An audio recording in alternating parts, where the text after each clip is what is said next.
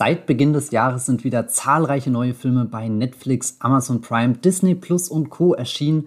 Doch welche davon sind wirklich gut?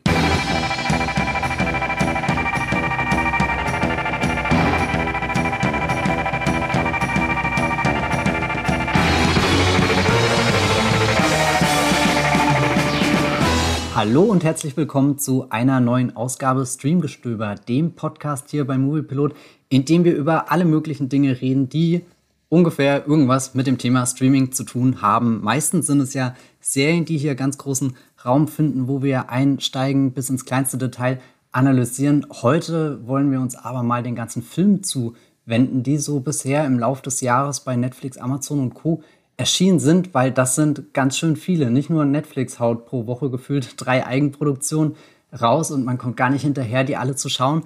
Auch Amazon, Disney Plus und so weiter, wie sie alle heißen, die Streamingdienste haben Eigenproduktionen. Sky ist auch schon mit dabei. Da ist natürlich die Frequenz nicht so groß, aber es häuft sich doch sehr viel an und selbst wir merken in der Movieplot-Redaktion, wenn wir so drüber reden, dass wir gar nicht mehr so richtig die Übersicht haben, was da alles da ist. Und deswegen wollen wir heute ein bisschen Ordnung schaffen im Streaming-Dschungel, indem wir die zehn besten Filme rausfiltern, die wir bisher dieses Jahr auf einer dieser Streaming-Plattformen gesehen haben. Mein Name ist Matthias Hopp und ich bin ein Teil der Movieplot-Redaktion. Ich bin aber auch nicht alleine heute hier und trage das in Monologform vor. Nein, ich habe mir den äh, Patrick wieder hergeholt, mit dem ich ja schon einige Podcasts hier aufgenommen habe. Wir haben auch schon über die ein oder anderen Streaming-Filme gesprochen. Deswegen bin ich jetzt sehr froh, Patrick, dass du wieder dabei bist bist. Ähm, es gibt wenige Menschen, die ich kenne, die, die so viel schauen wie du. Ich fühle mich da sehr, sehr gewappnet, aber geht's dir gut? Bist du, bist du bereit? Ja, hallo, mir geht's äh, sehr gut und ich ja, bin bereit. Ich freue mich auf den Podcast. Äh, wie du schon gesagt hast, ich habe viel geguckt, auch streaming-technisch, versucht die ganzen großen Filme, die wichtigsten Filme, die eigentlich so relevant sind, das Jahr über jetzt auf Streamingdiensten äh, zu gucken. Und ja, ich freue mich, dass wir da über unsere Top 10, die wir da zusammengestellt haben, sprechen. Das finde ich gut. Bevor wir in die Top 10 einsteigen, haben wir hier an dieser Stelle noch einen ganz kurzen Einspieler von unserem Sponsor Magenta TV. Unser Podcast Streamgestöber wird gesponsert von Magenta TV, dem TV- und Streaming-Angebot der Telekom. Hier gibt es Fernsehen und Streaming gebündelt auf einer Plattform für zu Hause und unterwegs, egal bei welchem Internetanbieter. Mit Magenta TV könnt ihr nicht nur Fernsehen und habt einen praktischen Hub für Streamingdienste wie Netflix, Amazon Prime Video, Disney Plus oder RTL Plus. Als Bonus gibt's nämlich noch die Magenta TV Megathek kostenlos obendrauf. Und hier findet ihr eine riesige Auswahl an Serien und Filmen. Mit dabei sind auch Magenta TV Originals wie das deutsche Comedy Highlight Oh Hell sowie zahlreiche Magenta TV Exclusives wie die preisgekrönte Serie The Handmaid's Tale. Wie ihr zu Magenta TV und der Megathek kommt und welche verschiedenen Angebote es gibt, das erfahrt ihr über den Link in den Show Notes dieser Podcast-Folge. Und jetzt weiterhin viel Spaß im Streamgestöber. Und damit zurück bei unserer Top 10 der bisher besten Streaming-Filme 2022. Was qualifiziert sich denn als Streaming-Film, Patrick? Ist das einfach jeder Film, den man überall streamen kann? Oder, oder was genau haben wir da für eine Einschränkung vorgenommen?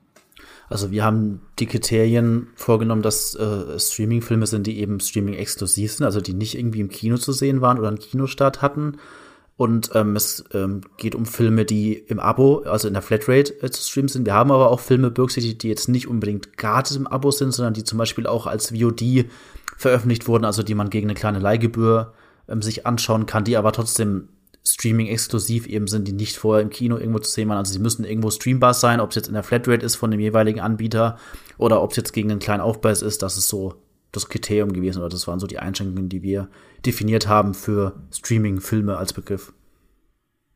Genau, das trifft es eigentlich ziemlich gut. Das heißt, die meisten Filme, also eigentlich neun von zehn Filmen, die jetzt gleich in dieser Top Ten vorkommen, die könnt ihr problemlos einfach in einer der großen Streaming-Flatrates streamen. Bei, wie gesagt, einem Film haben wir noch ein bisschen die Kauf- und Leihoption mitgedacht, weil der einfach so gut ist und in Deutschland tatsächlich im Streaming-Bereich seine Premiere heimlich still und leise gefallen, äh, gefeiert hat, nicht gefallen hat, gefeiert hat. Äh, da wollten wir natürlich darauf aufmerksam machen und so kommt das dann zustande. Bevor wir jetzt direkt reinkommen ins Streaming-Geschehen, glaube ich, müssen wir über einen Elefanten reden, der so ein bisschen im Raum steht, denn wir haben ja jetzt, wir sind in dieser Zeit angekommen, wo gerade Netflix unheimlich viel Geld in große, aufwendige Produktionen buttert und da könnte man ja erwarten, wir reden jetzt in dieser Top Ten Liste auch über Filme wie The Greyman oder Der Spinnenkopf oder was gab's noch, The Adam Project mit Ryan Reynolds, also all diese riesengroßen Blockbuster haben es nicht reingeschafft, Patrick. Warum glaubst du, ist das so? Naja, ähm, das Problem ist, dass Netflix eben immer mehr Geld äh, in so große Blockbuster reinbuttert, die sich aber qualitativ leider oftmals dann nicht von den Sachen unterscheiden oder abheben können, die eben auch weniger Geld kosten. Also nur weil The Greyman jetzt irgendwie rund 200 Millionen kostet oder ein bisschen mehr, sieht er oder wirkt er nicht unbedingt wie ein 200 Millionen äh, Dollar Film. Da habe ich auch einen Artikel auf Moviepilot zugeschrieben, dass gerade die wichtigsten Punkte des Films oder das für mich wichtigste Kriterium, die Action, da einfach total schlecht und schwach ausgefallen ist. Es sieht sehr verwackelt aus, total zerschnitten. Man verliert immer wieder die Übersicht bei der Action. Es hat immer wieder auch sehr billiges, hässliches CGI oder so. Und das ist ein ähm, Aspekt, der den Film einfach total runterzieht. Und das ist ein Problem, das einfach generell auch auf diese teuren Blockbuster-Filme, die jetzt Netflix vor allem äh, bringt, äh, zutrifft, dass da einfach viel Geld reinfließt. Teilweise geht es natürlich auch in die Stars, die dann dabei sind, dass, dass sie sich dann Ryan Reynolds da an Bord holen oder eben in Greyman jetzt äh, Ryan Gosling, Chris Evans, lauter hochkarätige Stars dabei haben. Da ist natürlich dann auch viel Geld, das da rein gebuttert wird von dem Streamingdienst, aber das spiegelt sich eben in den seltensten Fällen leider in der Qualität wieder. Deswegen, ich habe die auch alle immer geguckt. Äh, natürlich, wenn dann so ein großer Blockbuster kommt, der irgendwie von Netflix angekündigt wird, dann habe ich auch Lust. Wenn ich schon merke, auch der ist nicht im Kino zu sehen, dann muss ich mir den irgendwie zu Hause anschauen. Dann will ich auch sehen, was der irgendwie kann, ob das eine Konkurrenz ist aus dem Kino Erlebnis, das der Film mir sonst äh, geboten hätte. Und in fast allen Fällen, muss ich leider sagen, ist es äh, enttäuschend gewesen oder, oder ja, ärgerlich ist fast zu, zu, hart gesagt, aber es gab schon Filme da, die dabei waren, zum Beispiel ein gewisser The Bubble von äh, Judd Apatow, den ich eigentlich für seine Komödien extrem schätze und der hat da einen unfassbar unterirdischen Film abgeliefert. Also es ist wirklich einer der schlechtesten Netflix-Filme, die ich je gesehen habe. Also das war wirklich eine Frechheit von Film und deswegen haben es da also jetzt, selbst wenn wir nicht so diese riesigen Action-Blockbuster berücksichtigen, selbst so einen Film, den ich jetzt irgendwie von einem, ja, Komödienregisseur, den ich total feier, da äh, mit berücksichtige, da ist es einfach unfassbar enttäuschend gewesen, was da jetzt in den letzten Monaten zum Beispiel bei, es ist nicht nur Netflix, aber generell auch bei den Streaming-Diensten manchmal auch abgeliefert wird. Da ist dann schon mehr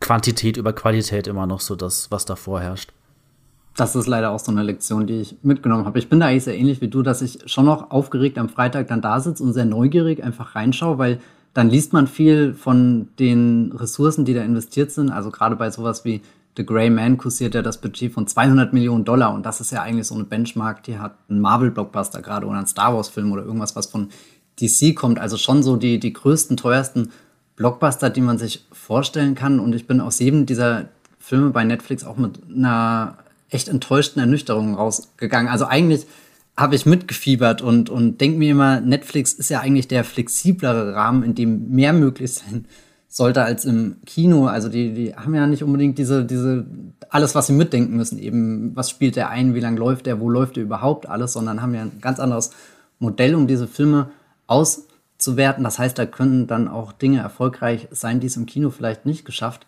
hätten, aber irgendwie kommt das noch nicht so richtig zusammen, dass, dass diese, dieses unfassbar viele Geld, was sie investieren, dass, dass da dann auch wirklich die richtig guten Filme rauskommen. Am spannendsten fand ich das wirklich zu sehen bei Der Spinnenkopf, der ja von Joseph Kosinski inszeniert ist, der dieses Jahr auch einen großen Kinofilm hat, nämlich Top Gun Maverick mit Tom Cruise. Und das ist ja gerade der äh, absolute Überflieger an den Kinokassen, hat schon über 1,2 Milliarden US-Dollar eingespielt und ist auch ein fantastischer Film, rein aus filmischer Sicht, also wie der Möglichkeiten ausschöpft, die halt nur mit bewegten Bildern und so weiter möglich sind. Und dann kommst du irgendwie rüber zu Netflix und hast eigentlich da das gleiche Team dahinter und der Film selbst ist sehr äh, lasch, würde ich jetzt mal sagen. Aber gut, äh, das so so ein Eindruck, warum jetzt in unserer äh, Top Ten Liste eher eher kleinere, so Mid-Budget-Filme bis Independent-Filme hauptsächlich vorkommen. Der erste ist aber schon was, das hätte ich mir auch sehr gut auf der großen Leinwand vorstellen können. In einer anderen Welt wäre dieser Film bestimmt auch ins Kino gekommen. Es handelt sich nämlich um eine Produktion von 20th Century Studios und 20th Century Studios war ja bisher eigentlich immer 20th Century Fox, also eines der legendärsten, ältesten Studios in Hollywood, das uns große Hits wie Alien und Predator und Terminator und, und, und beschert hat, aber durch den Aufkauf von äh, Disney werden jetzt viele Filme, die von 20th Century Studios produziert werden, eben direkt im Streaming-Markt verwertet. In den USA passiert das dann meistens auf dem Streaming-Dienst Hulu. Bei uns in Deutschland brauchen wir zum Glück nicht noch ein extra Abo, sondern da landen die dank der Star-Kategorie direkt bei Disney Plus. Das war jetzt eine sehr lange, sehr technische Hinführung. Ich hoffe, ihr seid nicht abgesprungen, weil eigentlich ist der Film einfach nur ein ziemlich cooler Actionfilm. Es geht nämlich um The Princess. Patrick, was genau ist äh, The Princess? Ähm, ja, man kann es im Prinzip so beschreiben, dass es ein Mix ist aus so einem Disney-Prinzessinnen-Film, äh, der aber gleichzeitig auf äh, knallharte John Wick-Action trifft. Also es geht da um eine, eben wie der Titel schon sagt, um eine Prinzessin. Die kriegt auch im Film, soweit ich aufgepasst habe, gar keinen eigenen Namen. Also die ist einfach wirklich nur die Prinzessin. Und ja, das Ganze ist so ein, so ein Mittelalter-Setting, in dem es im Prinzip darum geht, dass sie, weil sie noch keinen ja, Mann gefunden hat, soll sie praktisch zwangsverheiratet werden und soll da einen einen, einen furchtbaren Tyrannen heiraten, äh, den sie aber gar nicht heiraten will natürlich. Und äh, der macht dann aber gleichzeitig kurzen Prozess und nimmt ihre Familie als Geiseln und übernimmt so diesen ganzen ja, Turm, in dem sie ganz oben dann im Bett liegt. Und dann geht der Film im Prinzip damit los, dass sie in der Spitze des Turms ist und sich immer weiter nach unten kämpfen muss zu diesem Tyrannen, äh, der von Dominic Cooper gespielt wird und da ihre Familie befreien muss und sich so gegen diese ja, Zwangsheirat stemmen will. Und das Ganze artet im Prinzip aus in so eine Aneinanderreihung von Actionsequenzen, Schwertkämpfe, Fights, äh, Nahkampf, Faust, äh, alles wird da eingesetzt, was so gerade vor der, äh, in der Gegend drum liegt. Und ja, es ist ja ein super schlichter Film eigentlich, der wirklich nur auf Action setzt. Der hat teilweise mich auch so an ein bisschen eine Videospielstruktur erinnert, so durch diese verschiedenen Schichten und Ebenen von diesem Turm, der eigentlich fast der einzige Schauplatz ist. Ähm, die, die fühlen sich wirklich an wie so, wie so Videospiel-Levels eigentlich, wo sie so Stück für Stück äh, durch sich kämpft.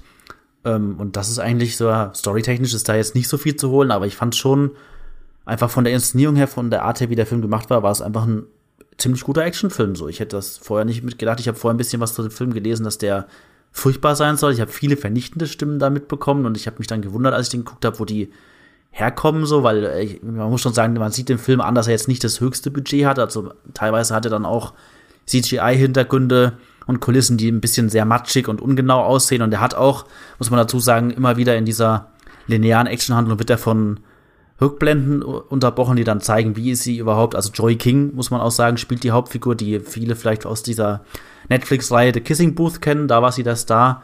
Und ähm, hier spielt sie jetzt so eine Actionrolle und es wird jetzt dann in so Rückblenden erklärt, wie sie zu ihren Kampfkünsten gekommen ist. Und das Ganze sieht dann schon sehr cheesy, altbacken aus, so wie man früher eigentlich immer Traumsequenzen in Filmen inszeniert hat, dass dann unten so, also ja. der Hand um das Bild herum ist dann so ein bisschen verschwommen und so, so wie sie früher immer halt Traumsequenzen dargestellt wurden. Und das ist, und er bricht schon immer mal wieder den Fluss und man merkt, es äh, fühlt sich dann dadurch teilweise an, als würde man irgendwie so ein so eine halbe Stunde lang Kurzfilm so auf, auf 90 Minuten strecken wollen, indem man da immer wieder diese Rückblenden reinwirft. Aber ich fand, das hat dem Film jetzt nicht groß geschadet oder so, weil es dann auch noch mal die die Beziehung vertieft hat zwischen der Hauptfigur und, und dieser, ähm, ich weiß gar nicht, wie man sie nennt, so die, diese Kampfmeisterin, die im Prinzip da an diesem Königshof angestellt ist, die bringt ihr diese Kämpfe bei und das, äh, ja, vertieft noch mal so die Beziehung zwischen diesen Figuren, aber im Prinzip ist es wirklich ein, ein, ein Action-Kacher, der ein Setpiece ans andere reiht und da auch immer wieder neue Ideen auch bringen. Also es ist jetzt nicht so, dass es generisch ist, dass sie immer äh, auch da auf dieselbe Weise kämpft, sondern sie stellen da schon auch immer ein bisschen was an, so mit der Umgebung,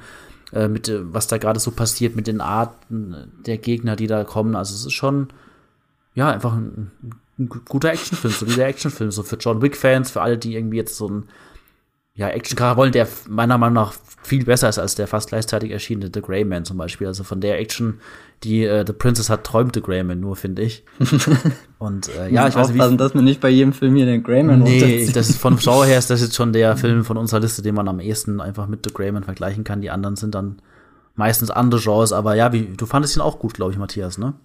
Ja, ich hatte auch sehr großen Spaß dabei. Ich war mir gar nicht so sicher, was ich von dem erwarten sollte, außer dass irgendjemand mal in einer Redaktionssitzung kurz gesagt hat, das ist doch hier wie Dread oder wie The Raid oder so. Du hast dieses mhm. äh, Konzept, ein, ein Ort und jemand muss sich durch diesen Ort durchkämpfen, wahlweise von oben nach unten oder von unten nach oben. Und gerade dieses, dieses Mittelalterliche mochte ich dann daran, weil, weil eben die anderen Filme, die ich genannt habe, spielen entweder in der Gegenwart oder in der Zukunft. Und äh, dass man hier jetzt so, so, wie du es am Anfang gesagt hast, es könnte auch fast so ein Disney-Film sein. Du hast den, den Burgturm, du hast die Prinzessin, du hast die Hochzeit, vielleicht auch so ein bisschen äh, vom, vom Tonfall her eher Richtung Shrek gedacht. Also da steckt schon was äh, Freches drinne und dann war ich sehr angetan, wie diese ganzen Begegnungen so nach und nach ähm, inszeniert sind. Also gar nicht mal so sehr die Action, sondern eher das Verspielte daran. Also es gibt da eine sehr tolle Szene zum Beispiel, wo sie sich durch ein, äh, weiß nicht, so, so durchkriecht in einen anderen Raum und dann siehst du links und rechts, da steht so die Rüstung von irgendjemandem und dann der erste Instinkt ist, naja, das ist halt so eine, so eine Statue, die da steht und sie kriecht weiter unter den Beinen durch und auf einmal, zack, kommt das Schwert irgendwie in den Boden äh, geschossen und das, das, das waren dann so, so viele Dinge, wo ich das Gefühl hatte, sie haben nicht einfach nur dieses Konzept, was man eben aus Filmen wie The Raid kennt, über, äh, übersetzt und jetzt einfach darauf angewendet, sondern sie haben sich schon überlegt, was können wir speziell aus diesem Setting rausholen, was haben wir da für, für Eigenheiten, die dem vielleicht auch so, so einen bestimmten Charakter äh, geben oder äh, später auch nochmal so, so eine Szene, wo auch wieder ein Schwert durch eine Wand durchgestochen wird und du denkst, oh weh, es wird blutig und dann wird es doch nicht blutig. Also so, so ganz viele kleine Akzente, die es dann auch ähm, ja wirklich unter, unterhaltsam gemacht haben, dass, dass man wissen will, okay, was haben sie sich irgendwie für den nächsten Kampf aus äh. Und ich mochte auch sehr, dass, dass dieses Rundliche, was er, also diese runde Turmform, so beibehalten wird, dass es halt so im Kreis die ganze Zeit runtergeht. Ich meine, später kommt der Film noch an andere Orte, das, das soll jetzt nicht verraten werden, aber äh, als, als ein Fan von Burgen fühlte ich mich sehr bedient, was die Architektur angeht und so manche äh, Sprünge durch die Treppen, durch Fenster und es gibt ja auch diesen richtig tollen Running Gag, dass es da einen Ritter gibt, der ganz undankbar damit beauftragt wird, immer nach der Prinzessin zu schauen. Und äh, dem fällt der Aufstieg und der Abstieg immer ziemlich schwer und äh, ist eigentlich total harmlos, während links und rechts um ihn herum wirklich das Blut spritzt und äh, die Leute brutal hingerichtet werden, ist das immer so, als, als läuft er da in seiner, seiner Parallelwelt diesen Turm hoch und runter und das ist so ein Running Gag, den der Film auch sehr charmant ähm, durchzieht und dann auch äh, mal ganz kurz diesen Ritter und die Prinzessin. Sie hängt draußen am, am, am Fenster und, und er sitzt irgendwie vor der Fensterbank und, und eigentlich müsste gerade der Film explodieren, aber er tut es nicht und es wird da ganz toll so, so ein witziger Spannungsmoment rausgearbeitet. Und was mir sehr gefallen hat, dass Olga Kyrilenko hier eine ziemlich coole Nebenrolle hat, nachdem sie ja schon in dem Black Widow-Film drinne war und dort überhaupt keine Action-Szenen eigentlich hatte oder zumindest keine Action-Szenen, wo dir bewusst war, dass es Olga Kyrilenko ist, dachte ich, hat äh, The Princess hier definitiv die richtige Entscheidung getroffen und sie gleich äh, in zwei großen Schlüsselsequenzen so als eine Art Vorendgegner aufgebaut, Endgegnerin aufgebaut. Und ich habe gerade nachgeschaut, Lee Van Keet ist der Regisseur und der hat auf Netflix einen ziemlich krassen Actionfilm gemacht, den möchte ich an dieser Stelle auch noch erwähnen. Fury falls ihr mal äh, Zeit und Lust habt, euch sowas völlig Rastloses anzuschauen, wo, wo auch nur so eine Bewegung durch diesen ganzen Film geht, dann, dann guckt mal in Fury rein. Der ist äh, definitiv noch eine Spur härter als The Princess. The Princess, ja, jetzt bei Disney Plus kann man den streamen. Ich glaube, wir können beide empfehlen. Ja, auf jeden Fall. Sonst wäre er auch nicht in dieser Liste drin. Das wäre jetzt sehr dumm. Was ist denn auf dem neunten Platz in unserer Top 10 gelandet? Ich sehe, da ist ein Film mit einer 4,5 im Titel. Das finde ich generell spannend. Was ist das denn? Ja, es ist ein äh, Film, das, das, ist eigentlich gar kein vollwertiger Film, wenn man es so nehmen will, sondern ja, ein, ein Nachklapp, ein, ein Bonusfilm. Und zwar geht es um Jackass äh, 4.5 oder 4, ich weiß nicht, doch 4.5 wird es wahrscheinlich bei uns ausgesprochen. Äh, das ist im Prinzip, ja, von den letzten Jackass-Kinofilmen gab es das auch immer, dieser Punkt 5 Nachklapp. Das ist, sind im Prinzip Szenen, die es nicht in die Kinoversion geschafft haben. Dieses Jahr gab es ja schon Jackass 4 so als große Rückkehr von Jackass im Kino zu sehen. Das ist ja ähm, zwölf Jahre waren es jetzt, glaube ich, äh, seit Teil 3 sind vergangen, dass, dass, die, dass die Gang, nenne ich sie mal, sich nochmal zusammengefunden hat. Alle sind schon äh, merklich älter geworden, aber sie zeigen trotzdem nochmal, dass sie, äh, ja, sie beweisen es nochmal allen, stürzen sich in die härtesten Stunts und Pranks und ähm, haben im äh, vierten Jackass-Film dann auch so ein paar jüngere Leute dabei, die so ein bisschen als, ja, vielleicht eventuell Nachwuchscrew von Jackass äh, eingeführt wurden. Und dieser Jackass 4.5, der wurde relativ überraschend kurzfristig angekündigt äh, als Netflix-Veröffentlichung, weil die anderen äh, Punkt 5 Teile der letzten Jackass-Filme, die wurden dann, soweit ich weiß, einfach so für fürs Home-Video einfach auf DVD oder so veröffentlicht, die konnte man dann ähm, nachkaufen. Und hier kam eben relativ kurzfristig dann die Meldung, dass ähm, Netflix ähm, das bringen wird. Und ähm, das ist ein schönes Gegenstück, finde ich, zu dem Hauptfilm, weil er gleichzeitig, man merkt schon, dass es, ähm, dass da immer wieder ähm, ja, Stunts drin sind oder Szenen, die jetzt mehr so Outtakes sind.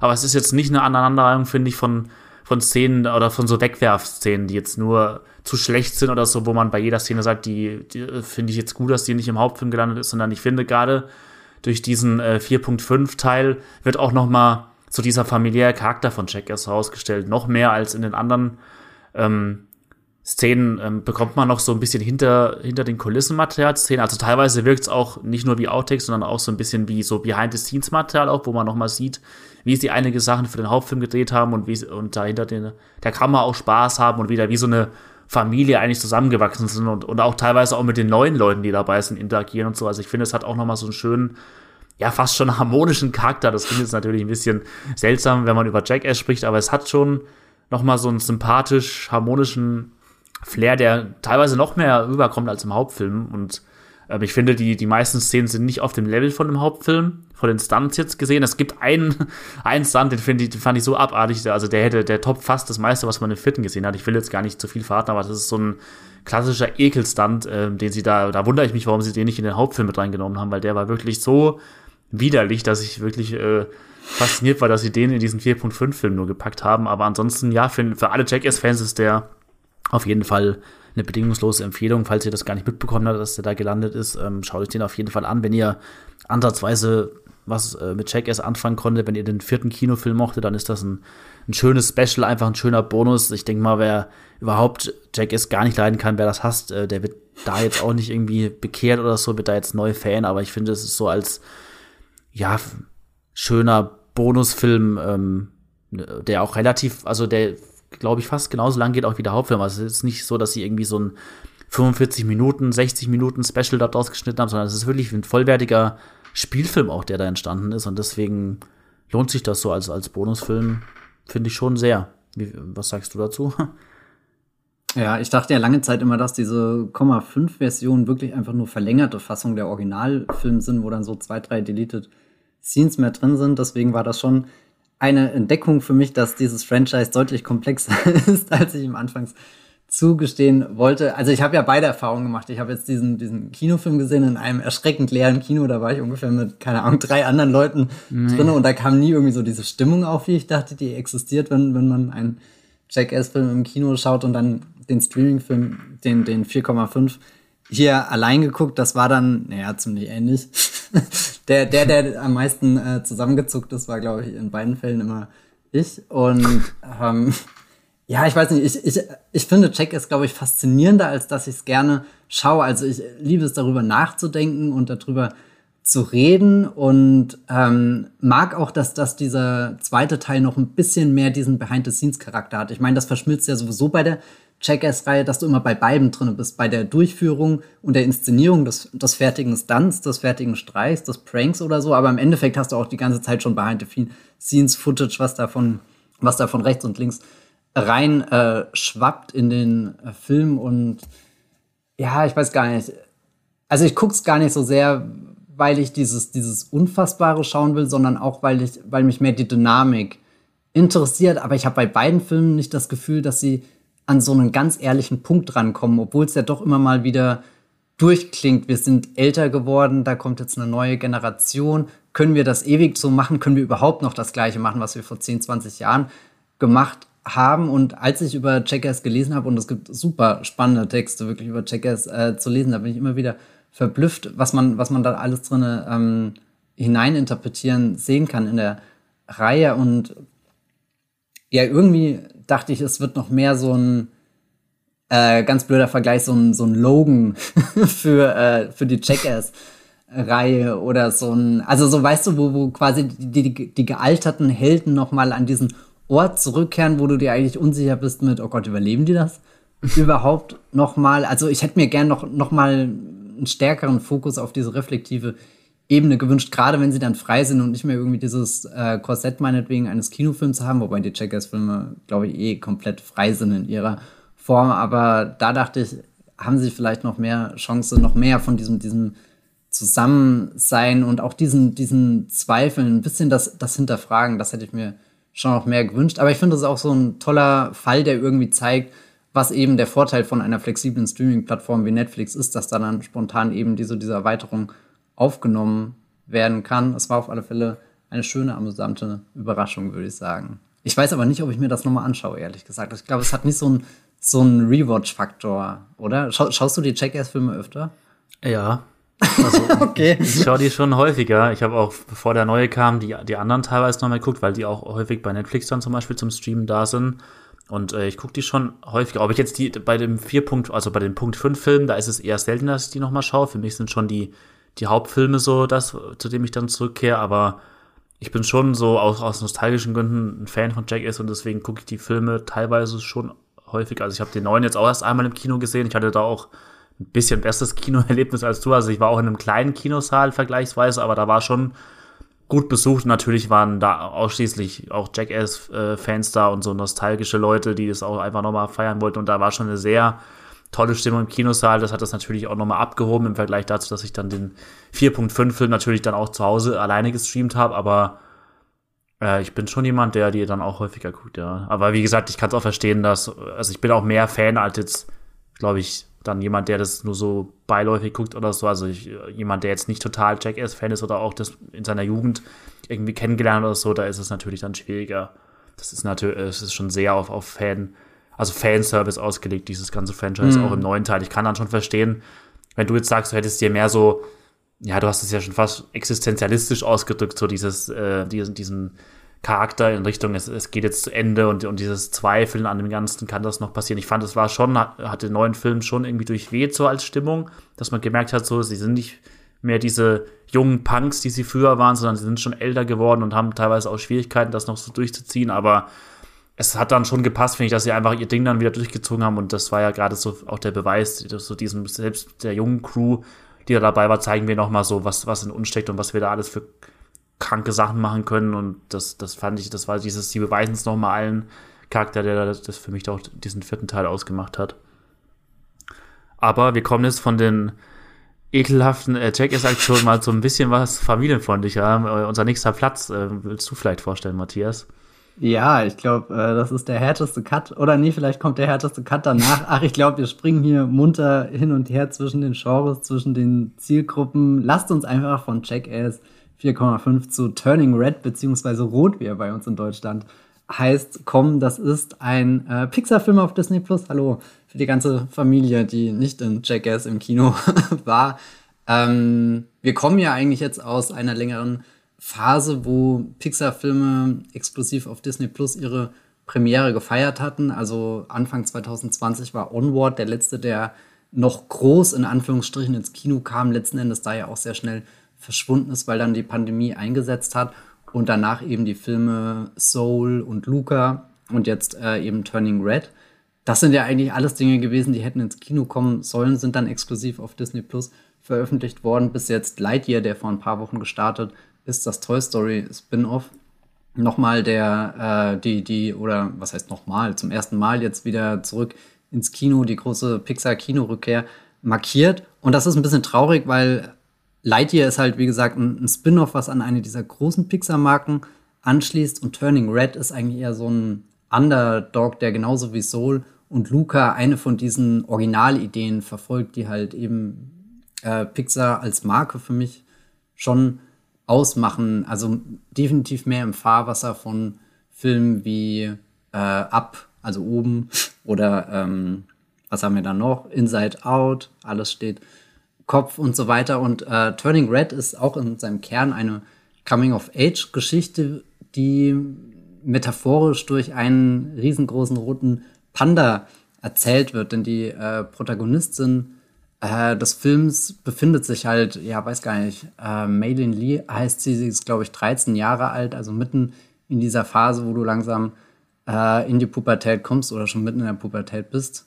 Und das kommt halt durch diesen roten Panda dann sehr direkt zum Ausdruck in all den Situationen, wo sich Gefühle in ihr anstauen, die sie auf keinen Fall mit der Welt äh, teilen will, passiert dann wirklich das schlimmstmöglichste Gegenteil. Die, die Welt sieht diese Emotionen ausgestellt in Form des riesigen Pandas und das ist natürlich unangenehm auf den ersten Blick, aber auf den zweiten Blick ist dieser Panda, in den sie sich verwandelt, ja auch eine sehr fluffige Kreatur, eine sehr liebenswerte Kreatur und äh, diverse Menschen in ihrem Umfeld lernen das auch nach und nach zu schätzen, mitunter auch auszunutzen, um sich Geld für Konzertkarten äh, heranzuschaffen. Und dann hat natürlich dieser Panda noch eine Geschichte mit ihrer Familie. Das ist eine chinesisch-kanadische Familie mit äh, vielen Vorfahren, mit einer Legende, die die Familie irgendwo zusammenschweißt, aber auch auseinandertreibt. Und, und dieses, dieser Panda, der immer wieder hervorkommt, der herausbricht, äh, wird dann auf einmal größer. Da geht es dann nicht mehr nur noch um die Pubertät der, Puber die Pubertät der Protagonistin, sondern eben auch um äh, das, was in der Familie, die auf den ersten Blick sehr harmonisch, sehr idyllisch wirkt. Da verbergen sich dann auch so ein paar ungeklärte Dinge, so ein paar Abgründe, so ein paar äh, Kontakte, die fallen gelassen wurden, jetzt wieder aufgenommen werden. Und am Ende wird der Film sogar noch ein Stück weiter gedacht, wenn was riesengroßes rausbricht in einem Coming-of-Age-Film, der sich auf ein äh, Konzert zubewegt, das in einem Stadion befindet. Äh, da ist Turning Red sogar ganz kurz eine Godzilla-Hommage, wenn wir einen, einen riesen, riesen, riesen Panda äh, mehr oder weniger zu Gesicht bekommen. Patrick, hatte ich das überzeugt? Ich war sehr angetan von diesem Film. Der war super cute und berührend. Also eigentlich so wie dieser Panda. Also so, so der, der Panda ist schon das perfekte Bild des Films. Ja, ich war nicht ganz so angetan wie du. Also ich mochte ihn auch, aber ich äh, fand, er ist teilweise in seiner Idee ja, wie soll ich sagen, nicht zu sprunghaft gewesen, aber ich, ich fand, er hat halt wieder die typischen Pixar-Themen angerissen, die man halt öfter schon gesehen hat. Er hat das Ganze ganz süß mit dieser Idee eben von diesem Panda. Das, das war einfach eine super Pixar-mäßige Idee, einfach, die, die ich schön fand. Aber ich finde, je weiter das gelaufen ist, desto mehr ist da ein bisschen für mich die Luft auch raus gewesen. Also ich fand die, die Ideen, die du jetzt schon erzählt hast, um was es da in dem Film geht, das hat sich für mich ein bisschen erschöpft nach einer Weile. Das waren die Themen, die ich schon von Pixar kannte. Ähm, es hat für mich ein bisschen zu wenig was Neues auch auf den Tisch gebracht. Ich fand es schön, dass es so sehr auch in diese mythologische Magie-Schiene fast schon reingegangen ist, je mehr man ja da über diese Familiengeschichte auch erfahren hat. Ich fand auch das Finale war mir dann teilweise persönlich ein bisschen zu over the top schon wieder. Also da haut der Film dann Feuer da so aus allen Rohren und macht da so ein überdrehtes äh, Spektakel draus, das mir dann fast schon wieder ein bisschen too much war, aber ich mochte den schon auch ganz gerne. Also ich, ich, ich kann schon verstehen, dass, also im Vergleich zu vielen anderen Filmen steht er schon verdient auch in der Top 10 unserer Streaming-Filme dieses Jahr mit dabei. Äh, für meinen Geschmack gab es da zum bisschen, also ich fand letzt, letztes Jahr war es, glaube ich, Luca, das war ja, glaube ich, der letzte Pixar-Film vor, vor Ort, soweit ich mich erinnere. Ja, ich glaube, so war 2020. Ja, ich glaube, äh, Luca war der. Den fand ich zum Beispiel, den mochte ich ein bisschen lieber noch. Aber es sind im, Endeffekt am Ende, also die letzten Pixar-Filme, da waren es für mich dann meistens eher so, ja, persönliche Vorlieben oder Nuancen, die dann den einen besser oder schlechter als den anderen gemacht haben. Also wenn man, wenn man das mag, so diesen äh, Stil von Pixar und die Animationen sind auch wieder sehr schön gelungen. Und es ist einfach, ja, dieser Mix aus. Man hat was für die ganze Familie, man hat aber auch was Emotionales und ein bisschen was, ja, fantasievoll überhöhtes. Also der, der Mix, das haben sie einfach drauf und das hat in dem Film auch wieder gestimmt und deswegen kann ich den auch auf jeden Fall empfehlen. Und also ähnlich wie bei The Princess, aber vielleicht auch völlig anders. Das ist ein Film, der sehr schön irgendwie mit den äh, Details arbeitet, wenn es darum geht, irgendwie die Eigenheit des Films auszukosten. Also wo ich vorhin bei The Princess gesagt habe, du hast halt irgendwie die Prinzessin Joey King, die sich durch den Turm prügelt, dann, dann kostet das auch aus, dass du dieses Mittelalter-Setting hast. Und hier, wenn sie sich in diesen roten Panda verwandelt, der ist so liebevoll in Szene gesetzt. Irgendwie alles, hm. wo er sich stößt oder wo er sich stolpert oder versucht irgendwie durch zu kriechen, wo er sich halt versucht anzupassen in einer Welt, äh, aus der er einfach rausragt. Schon allein durch seine, seine Farbe ist dann das Rot, das könnte kaum alarmierender sein. Und diese ganzen aufgescheuchten äh, Gefühle verdeutlichen. Äh, da hatte ich wirklich sehr großen Spaß. Das ist auch sowas, was, äh, weil musste ich wieder dran denken, als ich neulich den, äh, den Minions 2 irgendwie im Kino geschaut habe. Und ich bin kein großer Fan der Reihe, aber irgendwo doch beeindruckt, was es sich immer wieder einfallen lassen, um die, die Trolligkeit dieser, dieser Minions ähm, rüberzubringen, dass da so viele kleine, fast schon Sketche irgendwie in, in der großen Handlung eingebettet sind, wo dann eher so beiläufig irgendwas total, weiß nicht, Witziges stattfindet oder äh, vielleicht auch ein bisschen was, keine Ahnung, Komisches oder so.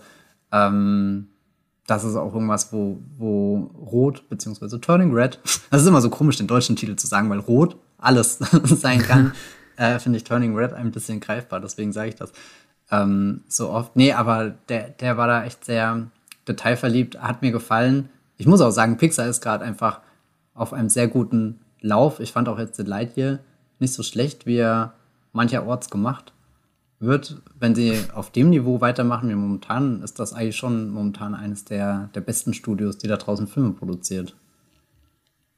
Ja, kann ich mich anschließen. Dann kommen wir mal weiter zum ja, nächsten ein, Sprung. Macht euch ein harter gefasst. Bruch. Packt den Riesenpanda weg, denn äh, jetzt werden die Kettensägen ausgepackt bei Netflix. Was kam denn da, Patrick, dass wir hier von der FSK 0 auf die FSK 18 kommen? Ja, wir haben dieses Jahr mal wieder einen neuen Texas Chainsaw Massacre Film bekommen, äh, diesmal von Netflix direkt.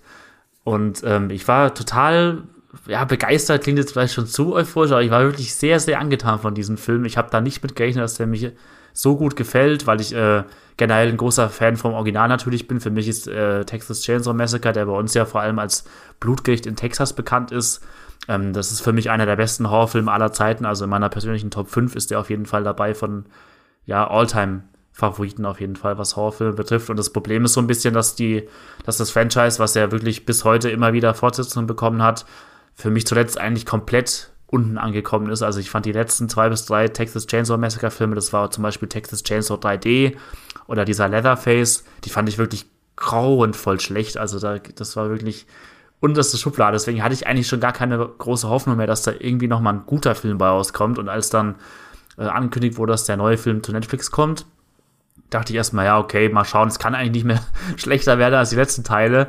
Aber als ich den dann gesehen habe, war ich so überrascht, wie gut der geworden ist für mich. Also, ähm, ich kann da kurz drüber reden, was es geht. Eigentlich ist die Story wieder mal zweirangig. Es geht um so eine Gruppe von jungen Menschen, die in so eine texanische Kleinstadt fahren und da im Prinzip so, ja, so ein Mix aus, aus Influencertum, so mit äh, irgendwie Instagram-Stories, da im Prinzip so eine Art ja, äh, Business vermarkten wollen, dass sie im Prinzip diese Stadt, die äh, eher unattraktiv aussieht, so, so, so ein ja, texanisches Hinterland ist es fast schon, wo die sind, dass sie das so ein bisschen hip und neu wie so eine Wohlfühloase für junge Leute irgendwie äh, aufpimpen wollen und das so vermarkten wollen. Und das Ganze geht natürlich dann äh, extrem schief, als sie merken, da ist noch irgendwie ein, ein altes Übel in dieser Stadt, das da äh, sich verborgen hat. Und dann ja, dauert es natürlich nicht lange, bis dieser Leatherface Jagd auf diese, auf diese, ja, Teenager sind sie nicht mehr, sie sind junge Erwachsene, so, so in ihren Zwanzigern, würde ich sagen, Anfang 20, äh, auf die Macht. Und ähm, das Ganze ist ähnlich wie, die, wie der letzte Halloween-Film, so ein, ich weiß gar nicht, sagt man da jetzt auch schon Legacy-Sequel zu? Ja, es ist schon sowas, ne? Das ähm, ignoriert praktisch alle Fortsetzungen oder alle Filme aus dem Texas Chainsaw-Franchise, die seit dem Original kamen und knüpft direkt nach, nach diesem Zeitsprung eben. Also er knüpft nahtlos an diesen 1974er-Film an. Und ähm, ja, er macht da daraus wirklich so ein Schlachtfest, klingt jetzt sehr martialisch, aber anders kann man den Film fast nicht beschreiben. Er geht nur 80 Minuten, was für mich auch immer ein sehr positiver Faktor ist. Äh, ich mag es, wenn Filme eher mal ein bisschen kürzer sind als zu lang. Und ähm, ohne Abspann kommt er wirklich nur so auf 72, 73 Minuten Laufzeit. Also er ist wirklich super kurzweilig. Er verschwendet, er nimmt sich vielleicht so 15, 20 Minuten, um da diese eher dünnen, nicht wirklich, also dünn gezeichnet, jetzt nicht vom Körperbild her, sondern halt so sehr dünn, einseitig gezeichneten Figuren einzuführen und äh, macht dann wirklich so ein ja, super brutales Horrorfest raus, äh, das äh, wirklich sehr brutal auch ist teilweise. Also ich konnte es ich finde, es ist auch einer der härtesten Streaming-Filme, die wir da auf Netflix bisher bekommen haben. Das ist wirklich ein, ein extrem brutaler Film.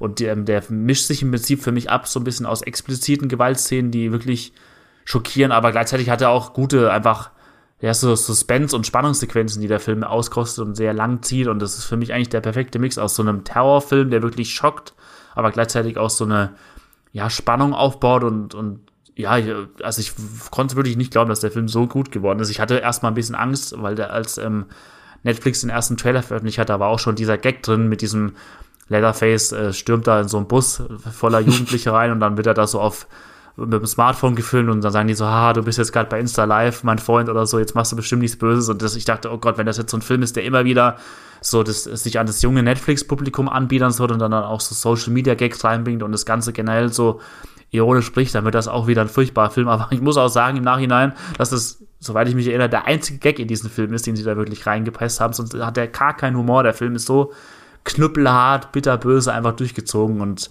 für mich auch ganz schick inszeniert gewesen und deswegen war das für mich so mit die positivste Überraschung seit langer Zeit und es ist für mich wirklich so nach den ja, ich, ich würde fast schon sagen, Platz 3 oder Platz 4 vom kompletten Franchise für mich ist der schon geworden. Hm. Ja, ich, Dir ich sehe es nicht ganz so. ich, ich habe ihn irgendwie gerade schlechter bewertet, als ich es eigentlich in Erinnerung habe. Ich denke nämlich Okay. schon immer mal wieder über diesen Film nach, gerade aus den Gründen, die du genannt hast, dass der so schnell zur Sache kommt. Das ist man ja gerade bei Netflix nicht gewohnt, wo selten in Laufzeit äh, gedacht wird und keine Ahnung, dann schaust du irgendwie vier Folgen und hast immer noch nicht das Gefühl, dass der Plot so richtig vorwärts gekommen ist. Oder auch bei, weiß nicht, den großen Film, die sie raushauen mit zweieinhalb Stunden Länge und dann schaust du hier das und nach einer halben Stunde ist schon irgendwie der halbe Cast verschwunden und du fragst dich, Moment, was kommt denn hier noch? Aber gut, dann bist du ja auch schon sehr schnell auf der äh, Einbahnstraße ins tödliche äh, Finale. Und äh, trotzdem, auch was du gesagt hast, wichtiger Punkt, er ist nicht einfach nur diese Aran Aneinanderreihung von Schockmomenten, der rast da nicht einfach durch, sondern der nimmt sich ja definitiv die Zeit, um so ein paar Szenen richtig auszukosten, die dann auch richtig fies sind. Also da, da wird schon geschickt aufgebaut in dieser kurzen Laufzeit. Ich glaube halt, er spart wirklich all das aus, was diesen Film schleppend machen würde, dadurch, dass er versucht, die, so, weiß nicht, eine obligatorische Geschichte über die, äh, weiß nicht, über die jungen Menschen da zu erzählen, die da ankommen. Die, die werden halt in, in der zynischen Haltung des Films sehr äh, schnell und auch nicht sehr, sehr erfreulich. Ähm, oder erfreulich, keine Ahnung, ob das jetzt ein gutes Wort ist, aber sie stehen in keinem guten Licht da, sag ich mal, wie sie porträtiert werden und du denkst dir schon, okay, nee, natürlich sind das Eindringlinge in dieser, dieser fast schon Westernstadt, in die sie kommen, wo, wo alles knarzt und ein richtig unheimlicher Ort und, und die kommen da hin und wollen das einfach nur mal schnell von heute auf morgen überholen, ihren Vorstellungen anpassen. Und das clasht halt dann komplett mit den wenigen Menschen, die da hinterblieben sind, die jetzt auch nicht unbedingt wie die freundlichsten wirken, aber du merkst schon, dass da so, so ein Eindringen in so eine Welt stattfindet und damit dann automatisch eigentlich dieses, dieses richtig abgrundtief Böse einfach ausgelöst wird, was dann noch in diesem einen Shot so witzig aus dem, dem Feld da rausragt. Das war ja auch schon im Trailer drin, wo man hier den Texas Chainsaw Massacre Killer, äh, hier den Leatherface, wo man den so sieht, wie sein Kopf so irgendwie aus den ganzen Blumen rausguckt, so, huh, wo bin ich denn hier gelandet? Ist das das 21. Jahrhundert? Kann ich hier auch noch meine Kettensäge anmachen oder ist das verboten? Und vermutlich würde einer von den, äh, von den Leuten da sagen, hä, das ist verboten. Aber dann folgt ja auch schon gleich so die, die Szene mit dem äh, Auto da am Anfang, wo, wo jemand in einem Auto eingesperrt ist und versucht dem zu entkommen. Und das, da dachte ich immer, das passiert jetzt zack, zack, zack, aber die ist ja wirklich aufs Quälendste gestreckt, die Szene und jetzt nicht quälen, dass es schlimm ist, das anzuschauen. Ich meine, es ist auch schlimm anzuschauen, weil das ist Horror, den wir sehen. Aber es ist ja alles im, im, im Zeichen der Wirkung, die der Film erzielen will. Also das passt schon. Und ich mochte auch, dass der so ein Finale hat, wo du immer denkst, ah, jetzt haben sie es geschafft, jetzt sind sie entkommen, jetzt haben sie ihn doch reingelegt. Und er gibt dir noch mal so einen Turn mit irgendwie mit, nee, da kommt noch was und hier fällt noch was runter und schau mal hier in der Ecke im Schatten hat sich auch noch jemand versteckt. Also schon lang keinen Film mehr gesehen, der in sich einfach so eine fiese Ader hatte, die er hemmungslos auslebt. Ich merke gerade, ich rede eigentlich sehr gerne über den Film. Vielleicht sollte ich den wirklich noch mal schauen, um dann auch meine Wertung anzupassen. Ich weiß gar nicht, was mir, warum, warum ich den eher sehr, sehr verhalten auf hm. Movieplot eingetragen habe, aber doch ist es definitiv ein Film, der in Erinnerung bleibt. Hätte ich nicht gedacht. Bin aber jetzt auch nicht so firm mit dem ganzen Franchise. Ich habe den ersten gesehen, das ist natürlich ein, ein Meilenstein und dann auch mhm. irgendwas von den neueren Sachen, aber da sticht auf alle Fälle der Netflix-Film in seiner gebündelten Brutalität heraus. Ja, also für mich, ich habe das ganze Franchise ja gesehen und bin großer Fan und da gibt es auch einige gute Teile noch, aber zwischendrin, gerade wie gesagt, die letzten Jahre, da ist es so eingekracht, äh, das Franchise, und hat nichts mehr Gutes hervorgebracht. Und da ist dieser Film wirklich ein absoluter Lichtblick gewesen. Und äh, ich bin gespannt, ob sie da jetzt noch mal was nachschieben. Wie immer bei solchen Horrorfilmen lässt das Ende eine Hintertür offen auf jeden Fall, deutet da schon etwas an. Und ich bin gespannt, ob sie da noch mal drauf aufbauen können und von der Qualität noch mal jetzt äh, eine, eine Fortsetzung nachliefern oder so. Da wäre ich dann auf jeden Fall diesmal gerne dabei, wenn da noch mehr kommen sollte. Fandest du ihn besser als die andere große Horrorfortsetzung dieses Jahr, nämlich Scream?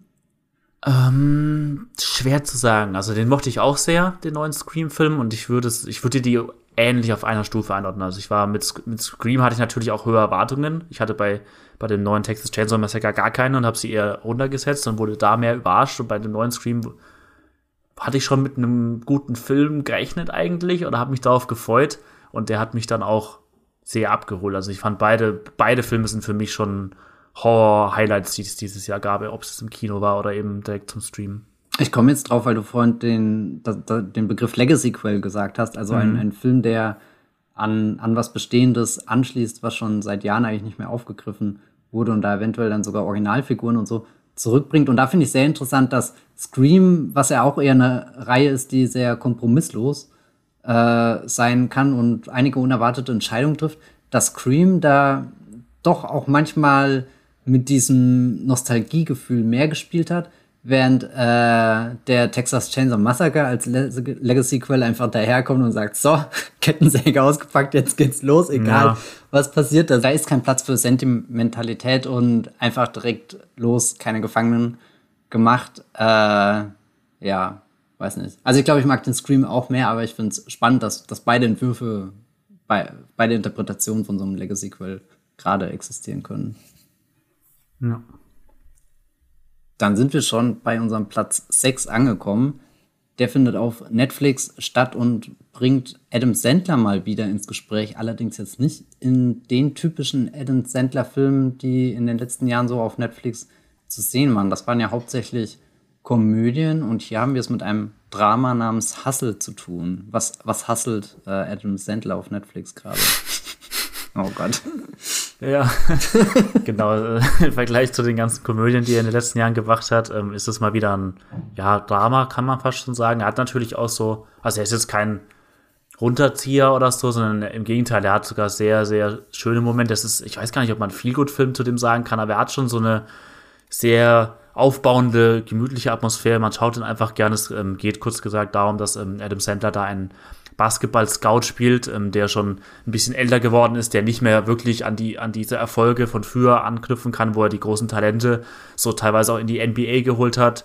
Und es geht eigentlich darum, dass er jetzt kurz davor ist, auch, auch ähm, aufzuhören. Er überlegt, ob er den Job überhaupt noch machen kann, ob er nicht vielleicht am Ende langsam angelangt ist von seiner Karriere, aber er ist trotzdem jemand, der einfach so verbissen ist in diesem Job oder ist mit so einer, also es ist sein Leben, es ist jemand, der diesen Job einfach lebt und ähm, da ist Adam Sandler einfach wahnsinnig gut in der Rolle. Also es geht da noch kurz gesagt darum, dass er dann in Spanien ist und da zufällig ein junges Talent entdeckt, von dem er sich dann hofft, dass das der nächste große Star auch in den USA dann wird. Den möchte er dann auch in die NBA holen. Und er nimmt ihn dann auch erstmal mit und verspricht ihm dann schon lauter Sachen, die er aber so im Hintergrund noch gar nicht ja, sich eingeholt hat, Erlaubnisse hierfür. Und ähm, im Prinzip ist es ganz witzig, weil der letzte ernste Adam Sandler-Film, der ja auch von ganz vielen gefeiert wurde, war ja hier ähm, der schwarze Diamant Uncut Gems, der auch auf Netflix ist. Und da ging es ja darum, dass Adam Sandler auch diesen total verbohrten Zockertypen Howard gespielt hat, der auch nicht aufhören konnte einfach und sich damit immer weiter so in den Abgrund begeben hat. Und eigentlich ist die Figur in Hustle relativ ähnlich, weil dieser Stanley, den er da spielt, das ist auch so eine Figur, die gar nicht ans Aufgeben denken kann, die immer weitermacht und dann teilweise auch zu, zu Lügen greift oder eben sich da immer weiter reintreibt. Aber es ist nicht so ein, ja, also die, die, die Safeties haben da natürlich mit Uncut Gems äh, einen ganz anderen Film gemacht, die eher so einen total fiebrigen, schweißgetriebenen Thriller, den sie daraus machen. Und Hustle ist wirklich mehr so dieser Film, wie er eigentlich eher so vor, ich sag mal, 15 bis 20 Jahren mehr gemacht wurde, so dieses Drama, das dann eher auch, ja, Oscar-Bait klingt jetzt ein bisschen abwertend, aber es passt schon in diese Kategorie von, von diesen, von diesen Underdog-Stories hier, so, ähm, glaub, glaub an dich, dann kannst du alles schaffen, so, diese Richtung steckt da ein. Und das sind Filme, die für mich manchmal auch nicht so funktionieren, wo ich auch überlege, kann so ein Film heutzutage mich überhaupt noch abholen, ist das nicht schon ein bisschen zu überholen, dieses Konzept, aber ich merke in letzter Zeit immer wieder, gerade weil die nicht mehr so häufig kommen oder ich die nicht mehr so häufig schaue, dass ich da dann schon emotional sehr ergriffen bin. Ein Beispiel, dass es dieses Jahr auch gab, das natürlich auch aus anderen Gründen eine Kontroverse ausgelöst hat, war, war der King Richard mit Will Smith, das für mich auch so ein Film war, der, den ich eher so 2005, 2006 von ihm geschaut hätte, den ich auch total gerne geguckt habe dann.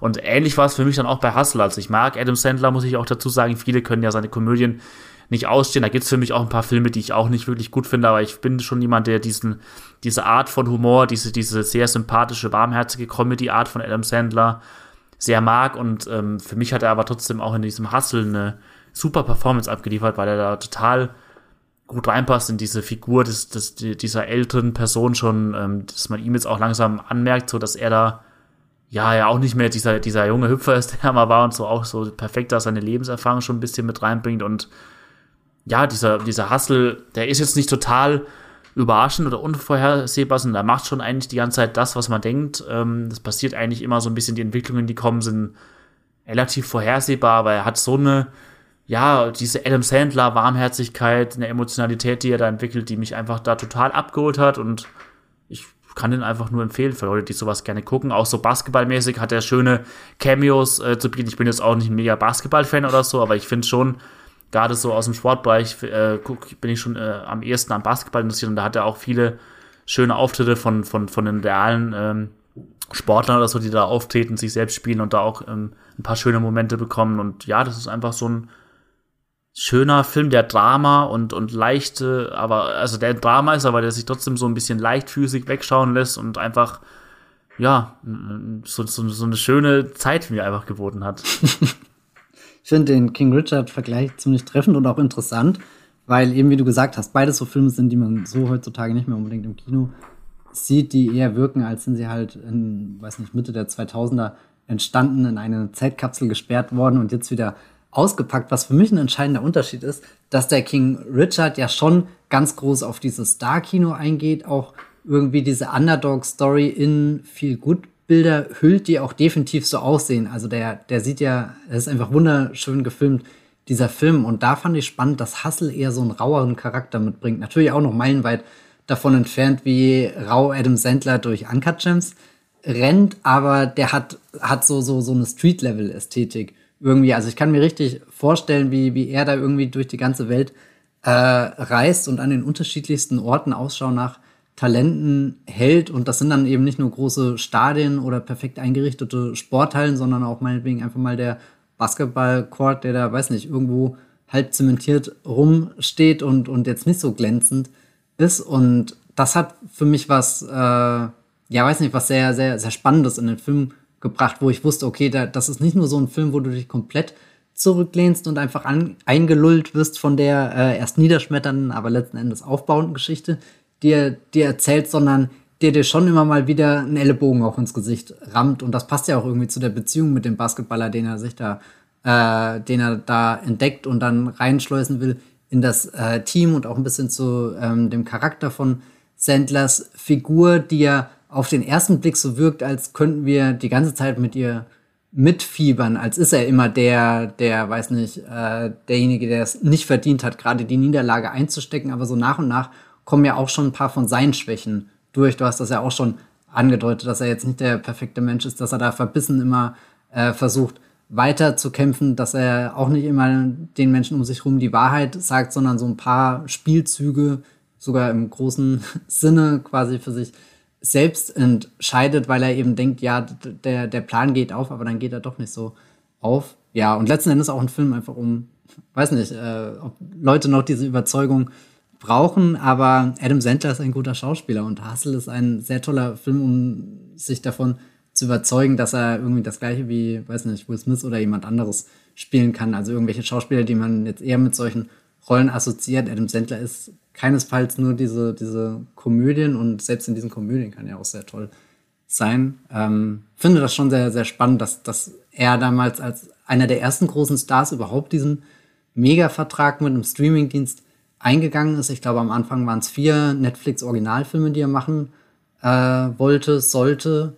Und dass das ja auch so leicht belächelt wurde mit, naja, guck mal, äh, jetzt geht halt irgendwie Adam Sandler zu Netflix und ich glaube auch Pixels, das war davor der letzte große Kinofilm, den er hatte, der ist ja auch nicht so überragend ähm, angekommen, also sowohl qualitativ als auch finanziell. Und ich glaube, wir sind lang an diesem Punkt drüber, wo, wo diese Netflix-Adam Sandler-Beziehung belächelt wird, sondern eher schon einige interessante Stoffe rausgekommen sind. Wir bleiben bei Netflix mit unserem Platz 5 und schauen verträumt in die Unendlichkeit des Sternenhimmels, denn bald wird vielleicht eine Rakete auf dem Mond landen und der erste Mensch wird einen Schritt auf die staubige Oberfläche setzen. Von welchem Film rede ich denn hier? Von Apollo zehneinhalb, ten and a half, kann man, ja, so würde ich ihn aussprechen. Das ist, ist der neue Film von Richard Linklater. Und ähm, den gibt's auch Netflix.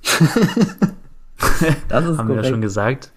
Genau, nee, ähm, Richard Linklater ist ja generell ein Regisseur, der sehr vielfältig arbeitet und von dem man eigentlich immer, ja, überrascht wird, würde ich jetzt nicht sagen, aber von dem man eigentlich nie aufeinanderfolgend denselben Film erwarten kann, finde ich, gerade wenn man sich jetzt wieder die letzten Filme anschaut, die er so gemacht hat. Ähm, da waren für mich jetzt auch Sachen dabei, die mich nicht mehr so abgeholt haben. Ich glaube, Richard Linklater ist vor allem in den letzten 10 bis 15 Jahren für Boyhood bekannt geworden. Das ist ja den Film, den er über, ich glaube, zwölf Jahre waren es, in Echtzeit gedreht hat, also in dem wir das, das Aufwachsen eines, eines Jungen wirklich so mitverfolgen konnten, wie er vor der Kamera älter wird, was er da alles erlebt. Und das war eigentlich so das, das ja fast schon bahnbrechendste Projekt, was, was Richard Linklater da realisiert hat. Und ähm, daneben hat er aber auch Filme gemacht, die ähm, zum Animationsfilm zählen und er hat da ein ganz spezielles Verfahren etabliert, das nennt sich ähm, Rotoskop-Verfahren. Das ähm, besteht oft daraus, dass äh, die Szenen teilweise nicht, nicht durchgehend, soweit ich weiß, aber viele werden da wirklich mit, mit einem realen Cast zuerst gedreht und dann werden die einzelnen Szenen praktisch so per Hand nachanimiert oder überkoloriert. Also man hat so einen ganz eigenen Animationsfilm dadurch geschaffen und da hat Richard Linklater selbst Filme gemacht, wie Scanner Darkly zum Beispiel oder Waking Life, die in diesem Stil gehalten sind. Und sein neuer Film, Apollo äh, 10 and a Half, der ist auch in diesem Stil gehalten und ähm, er führt zurück ins Jahr 1969. Das war ein äh, sehr, sehr, ja, berühmtes Jahr, ein sehr wichtiges Jahr für die, für die Geschichte, ähm, weil es da auch um die erste Mondlandung geht. Das ist so ein bisschen der Hauptgrund äh, oder die, also dieses zentrale Thema, das im Prinzip den Film bestimmt. Es geht ähm, um einen Jungen in diesem Film, der im Prinzip am Anfang schon in so eine, Gesch also es geht um so eine, es ist ganz schwer, es zu erklären. Es geht um eine alternative Geschichtsschreibung, in der dieser Junge, die Hauptfigur, ähm, ich überlege gerade nochmal, Stanley heißt der genau, der da praktisch äh, als Voice-Over erzählt, wie er da selbst ausgewählt wurde für so ein Spezialprogramm, um für die Mondlandung äh, da mitzusorgen, weil es geht im Prinzip darum in dem Film, dass diese erste Version der Rakete, die sie gebaut haben, die war zu klein äh, für, die, für die eigentlichen Astronauten und sie müssen erstmal so einen Testlauf machen mit ihm. Es wird relativ schnell auch klar, dass das Ganze nicht wirklich die Realität ist. Also vieles davon entpuppt sich auch nach und nach so als Wunschgedanke von Stanley. Ich glaube, das ist auch kein großer Spoiler, dass, dass äh, der Film da so einen sehr fantasievoll überhöhten Weg geht und das Ganze im Prinzip nur so eine Art Traum oder Wunschvorstellung ist von diesem Jungen. Und äh, ich war überrascht, ich habe den jetzt erst vor ganz, ganz kurzer Zeit äh, vor dieser Podcast-Aufnahme nachgeholt. Ähm, ich habe den nicht gesehen, als der jetzt schon, ich weiß gar nicht, wann der dieses Jahr zu Netflix kam. Es ist auf jeden Fall schon ein paar Monate her. Und ich habe ihn jetzt erst vor kurzem nachgeholt und ich habe mir vorher gar nicht so viel über die Story durchgelesen. Ich wusste nur, es geht irgendwie um eine alternative Version der Mondlandung. Und ich war sehr überrascht, als ich ihn jetzt geguckt habe, dass es eigentlich fast gar nicht um diese Mondlandung geht, sondern das ist wirklich nur so der Aufhänger für diesen Film und es, äh, im Prinzip ist dieser Film ein einziges Nostalgiefest von Richard Linklater, der hier auch selbst wirklich auf seine eigene Kindheit zurückblickt. Also man merkt schon, ohne dass man es jetzt sicher weiß, dass da sehr viel autobiografisches auch aus seinem eigenen Leben drinsteckt. Äh, Linklater selbst ist auch 1960 geboren und soweit ich jetzt weiß, ist der Junge in dem Film eben auch in demselben Alter, in dem Richard Linklater damals war. Deswegen ist es im Prinzip so eine Aufarbeitung seiner eigenen Kindheit äh, in Texas, Houston zu, ähm, spielt das. Und der Film, bevor er überhaupt wieder zu diesem Mondlandungsereignis zurückkommt, das am Anfang angeteased wird, macht er erstmal so ganz viele Sprünge zurück, äh, geht in den Jahren zurück und rollt so eigentlich komplett dieses, ja, dieses Kindheitsleben von, von, von dieser Hauptfigur auf. Und ähm, ich, ich musste ehrlich gesagt, auch wenn der Film jetzt schon noch mal davon entfernt ist, ein paar Mal auch an Once Upon a Time in Hollywood von, von Quentin Tarantino ja, denken. Ja. Äh, das ist ja auch ein Film, mit dem Tarantino im Prinzip dieses, ja, das, der spielt ja auch 1969.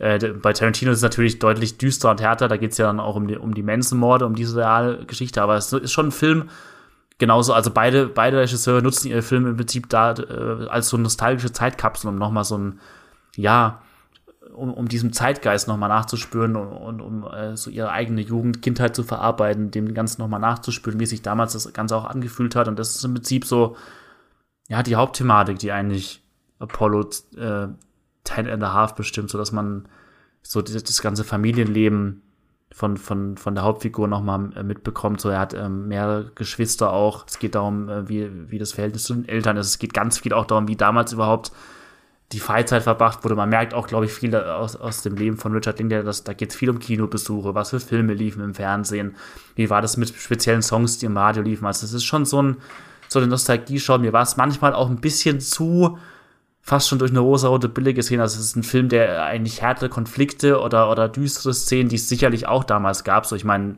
keine Kindheit war, glaube ich, nur 100% strahlend äh, äh, perfekt glänzen oder so. Es gab sicherlich immer mal auch Momente, an die man sich eher ein bisschen ja, unangenehm zurückgehen oder so. Und das ist ein Film, der das schon relativ ausblendet. Also er, er reiht schon sehr viele Höhepunkte fast schon aus, aus dem einfachen Leben aneinander. Und äh, es hat aber trotzdem so einen interessanten Sog ergeben, den ich eben vorher so auch gar nicht kommen gesehen habe. Ich dachte, es geht wirklich mehr so um diese ganze Raumfahrtsache oder sowas, dass das wirklich so ein, so ein Space-Mission-Film irgendwie geworden ist. Und das ist es ja im Endeffekt gar nicht. Und deswegen war das schon eine Überraschung in dem Sinne. Und ich habe den dann trotzdem ganz, ja, angenehm angetan geguckt, muss ich sagen. Du bist ja, glaube ich, schon auch ein ziemlicher Fan von dem Film, oder Matthias? Ja, ich mochte den sehr. Also ich finde generell interessant, was Linklater so gemacht hat seit Boyhood. Das, das sind ja äh, vier Filme jetzt und, und Everybody Wants Some 2016, das war der erste nach Boyhood. Der hatte noch so einen kleinen Moment, zumindest in meiner Film-Twitter-Bubble. Und äh, danach hier Last Flag Flying, unter anderem mit Steve Carell und äh, Bernadette mit äh, Kate Blanchett in der Hauptrolle, die, die haben ja so gut wie gar nicht stattgefunden, obwohl die eben von, von Richard Linklater sind, der jetzt weder ein schlechter Regisseur ist, noch ein, ein Unbekannter. Und ich hatte auch das Gefühl, dass der Apollo 10 halb auf Netflix überhaupt nicht die Plattform bekommen hat, die er hätte haben können. Also ich kann mich dran erinnern, dass ich den an dem Freitag, wo er kam, direkt schauen wollte und der mir nicht mal auf der Startseite angeschaut, äh, äh angezeigt wurde. Das kann natürlich auch, weiß nicht, einfach im Algorithmus äh, liegen, dass der sich dachte, hm, Matthias will am Freitag bestimmt was anderes schauen. Da sagte ich, haha, Netflix-Algorithmus, damit hast du nicht gerechnet. Ich bin ein Richard Linklater-Fan. Bitte zeig mir Apollo 10,5.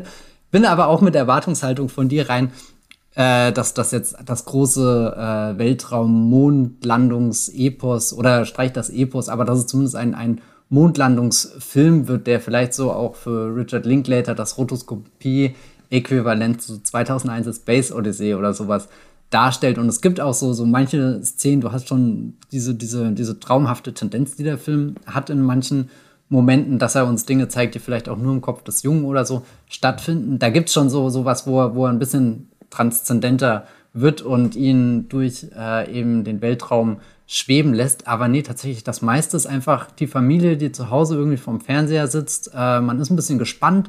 Da wird gerade Weltgeschichte geschrieben, aber pff, es ist auch wirklich einfach heiß und Sommer und viel Warten und so. Also das fand ich sehr schön, wie dieses überlebensgroße Weltereignis da auf dieses völlig alltägliche, normale, langweilige trifft. Und ich finde den Once Upon a Time-Vergleich überhaupt nicht verkehrt. Ich muss sogar noch weiterdenken an äh, hier Licorice Pizza von Paul Thomas mhm. Anderson, der Anfang des Jahres kam, der auch ein bisschen so eine nostalgische, äh, nostalgisches Zurückerinnern an eine Zeit ist, die offenbar dem Regisseur oder an einen Ort oder so, die dem Regisseur sehr wichtig ist. Und davon erleben wir ja gerade wirklich eine ganze Menge an Filmen. Also ich glaube fast immer, es hat sogar bei Netflix begonnen, als Alfonso Cuaron hier, der so Sachen wie Gravity und den dritten Harry Potter Film gemacht hat und äh, Children of Men, so alles ganz große Sachen. Und er ist dann zu Netflix und hat gesagt, mein Netflix-Film, den ich hier jetzt umsetze, das wird Roma. Und Roma ist eine, auch eine schwarz-weiße Erinnerung an die eigene Kindheit, natürlich mit ein paar Abweichungen und ein paar freien Interpretationen und so weiter, aber schon irgendwo, wo Filmschaffende hergehen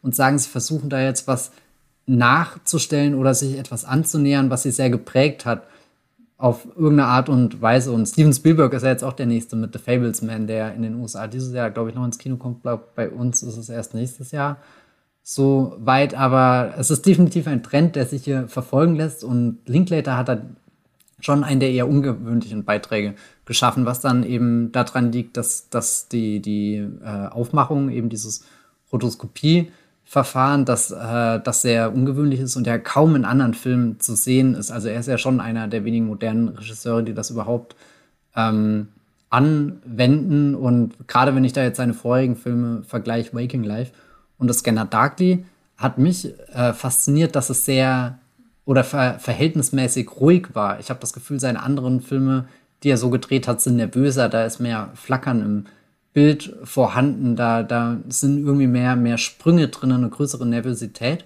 Und hier ist schon dieses Zurückschauen und einfach kurz nochmal eintauchen in diese Welt, die eigentlich auch nicht mehr existiert. Aber wir haben jetzt hier filmische Möglichkeiten und können das da auf eine ganz ungewöhnliche Art und Weise neu werden lassen. Also ich habe den echt mit einer mm, mit großem Interesse einfach geschaut, wirklich so so einer Neugier, weil ich als ich dann gemerkt habe, er, er, er will gar nicht in den Weltraum, ich meine, ich hätte auch super gern einen Weltraumfilm von ihm gesehen, vielleicht macht er das irgendwann auch noch, aber dass, dass es wirklich sehr viele von diesen kleinen intimen Beobachtungen waren. Und ich verstehe auch den Kritikpunkt von dir, dass du sagst, ähm, er geht ganz großen Konflikten aus dem Weg. Also der ist nicht aufwühlend, der Film oder so. Und du hast auch nicht das Gefühl, dass diese Familie da wirklich was Entscheidendes durchmacht, was ebenbürtig ist mit dem großen, entscheidenden, weltverändernden äh, Mondlandungsding, was im Hintergrund stattfindet, sondern dass es eher so ein Beobachten von Dynamiken ist. Wie, wie reden die da miteinander? Was ist denen gerade wichtig? Was wollen sie unbedingt im Fernsehen schauen? Was gibt es zu essen oder so? So wie redet einfach diese äh, Familie und wie fühlt sich da der Junge manchmal komplett abgekapselt in seiner eigenen Welt, manchmal so ein bisschen durchgleitend, äh, passiv und dann aktiver werdend, aber dann auch schon in einem Sprung in seine eigenen Träume. Also auch eine sehr schöne Coming-of-Age-Geschichte. Einfach und dann ist auch der deutsche Zusatztitel Apollo 10,5, eine Kindheit im Weltraumzeitalter. Ich glaube, das trifft es schon ziemlich gut. Mhm. mhm. Vorsichtiges Zustimmen. Ich würde sagen, wir machen mal weiter zu einem ganz besonderen Film. Ich glaube, jetzt bin ich in der Position, in der du gerade warst. Äh, wir haben nämlich hier auf Platz 4 gehievt einen Film, der heißt The Fallout im Original. Und ähm, in Deutschland hat er den Titel The Life After erhalten. Den gibt es aktuell bei Apple TV und Chili zum Kaufen bzw. zum Leihen. Der kam letztes Jahr schon in den USA, hat in Deutschland keine große Auswertung bekommen, sondern war irgendwann an einem Tag einfach auch im Streamingdienst. Und das war so unspektakulär, dass ich es gar nicht richtig mitgekriegt habe und ihn gestern erst nachgeholt habe. Aber Patrick, was, was hat dich damals schon ver äh, dazu verleitet, den Film direkt zu schauen, als er nach Deutschland kam? Ähm, ich weiß gar nicht mehr, wann es angefangen hat, aber ich habe halt vorher von dem auch mitbekommen. In den USA war das ja ein HBO Max Release, der da direkt zum Stream kam und deswegen war lange Zeit unklar, wann und wie der überhaupt bei uns ist. Ich dachte, der kommt dann vielleicht in, in, in der Ecke von Sky, wollte ich jetzt schon sagen, aber das heißt natürlich mittlerweile wow. Dachte, er landet da vielleicht, aber es hat dann eine Weile gedauert, dass ich tatsächlich erst durch einen Tweet von unserem Kollegen hier, auch Streamgestöber, äh, Urgestein Max, äh, wurde ich erst darauf aufmerksam, dass der Film jetzt fast schon klammheimlich bei uns unter diesem neuen Titel da auch veröffentlicht wurde, äh, als VOD-Release. Äh, das habe ich überhaupt nicht äh, auf dem Schirm gehabt, dass er eben statt The Fallout jetzt bei uns The Live After heißt. So, und ähm, deswegen habe ich äh, einiges Positives von mitbekommen. Ich fand die Thematik eben auch interessant, deswegen wollte ich den unbedingt gucken. Und dann habe ich mir den ähm, geliehen und geschaut und war da schon ziemlich angetan äh, von. Es geht, äh, kurz gesagt, um ähm, die äh, Protagonistin, die von äh, Jenna Ortega gespielt wird, ähm, die kennen einige vielleicht jetzt auch aus dem neuen Scream-Film, da hat sie auch eine der Hauptrollen gespielt. Und generell wird sie, glaube ich, gerade immer größer, auch so von diesen ja, Nachwuchsstars, würde ich jetzt mal sagen, ähm, wird sie jetzt immer mehr zu sehen sein, habe ich so das Gefühl. Und ähm, hier spielt sie eine junge Schülerin, die ähm, Teil von einem Amoklauf wird, was ja sowieso ein sehr bandaktuelles, heikles Thema ist, was so die USA immer wieder betrifft, so ähm, Schulamokläufe und sie ist da eben eine Figur, die da mittendrin ist und das ähm, überlebt. Es ist auch schon ähm, am Anfang des Films eine unfassbar beklemmende Sequenz, wie dieser Amoklauf inszeniert ist, weil es sowieso ja immer ein sehr schwieriges Thema ist, wie man das filmisch umsetzt, dass man das Ganze jetzt nicht irgendwie voyeuristisch oder reißerisch umsetzt, so dieses, dieses, diesen ganzen, ja, diesen Akt des Amoklaufs oder so.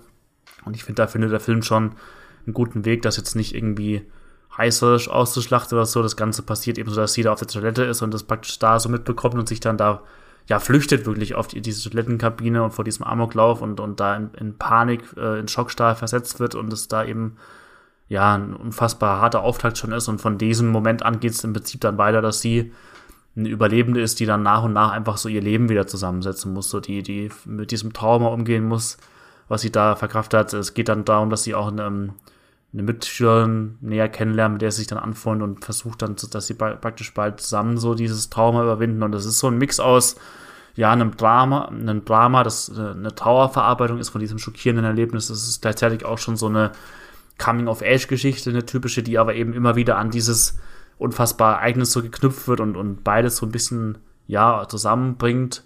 Und ähm, ja, ich glaube, du fandest ihn auch noch deutlich. Ich habe ihn dir jetzt empfohlen, äh, dass du ihn noch nachholst, weil er für mich eben zu den besten Streaming-Filmen gehört. Aber du warst, glaube ich, jetzt auch richtig begeistert von dem, ne? Ich war unglaublich begeistert. Ich habe den gestern hier geschaut und habe am Ende völlig aufgelöst da gesessen und wusste auch erstmal nicht mehr, was ich mit mir noch anfangen soll. Das war, habe schon schon lange keinen Film mehr gehabt, der der so einen direkten Impact hatte. Und ich glaube, das liegt wirklich daran, wie wie viel Ruhe und Zeit er sich nimmt, um also du hast das wunderschön gesagt mit das Leben wieder zusammen fortzusetzen, nachdem du diesen einen intensiven Moment hast, den wir auch nur so ein Spalt breit sehen. Also die, die Protagonistin ist da mit äh, zwei anderen äh, Schüler, Schülerinnen ähm, in, in der Klokabine versteckt sie sich und, und du hörst irgendwie die, die Schüsse und die Schreie und dann hörst du aber auch schon schnell das ähm, Blaulicht und, und keine Ahnung, irgendein Polizist, der, der reinkommt und was sagt und, und das ist so eine unglaublich intensive Sequenz, die, also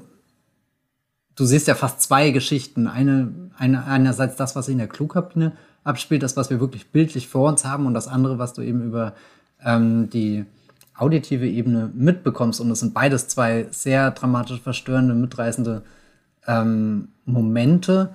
Und dann schweift der Film aber, oder ich weiß nicht, ob er abschweift, aber, aber dann geht er von diesem Radikalen weg oder so. Ich habe mir gestern auch viele Gedanken drüber gemacht, wie, wie, wie solche Filme inszeniert sind und irgendwie die erste filmische Begegnung, glaube ich, die ich mit dem Thema hatte, ist wie bei vielen anderen Menschen auch hier Bowling for Columbine gewesen, wo du immer ein bisschen die sichere Dokumentardistanz von Michael Moore hast. Ich meine, Michael Moore ist jetzt nicht der, der Filmemacher eigentlich, der, der gerne irgendwie draußen steht. Es gibt ja auch im Film wirklich so eine Szene, wo er äh, reinkommt, an die Tür klopft und äh, sagt, Moment, was ist los hier? Wir müssen da dringend drüber reden. Aber die anderen zwei Filme, die ich da noch geschaut habe, war einmal hier Elephant von Gus Van Sant, der ja einerseits sehr realistisch sein will, aber andererseits auch sehr sehr betäubt durch diesen ganzen Film geht. Du hast das Gefühl, du kannst da gar nichts mehr aufhalten. Die Kamera folgt die ganze Zeit nur dem Protagonisten, du bist da hinterher.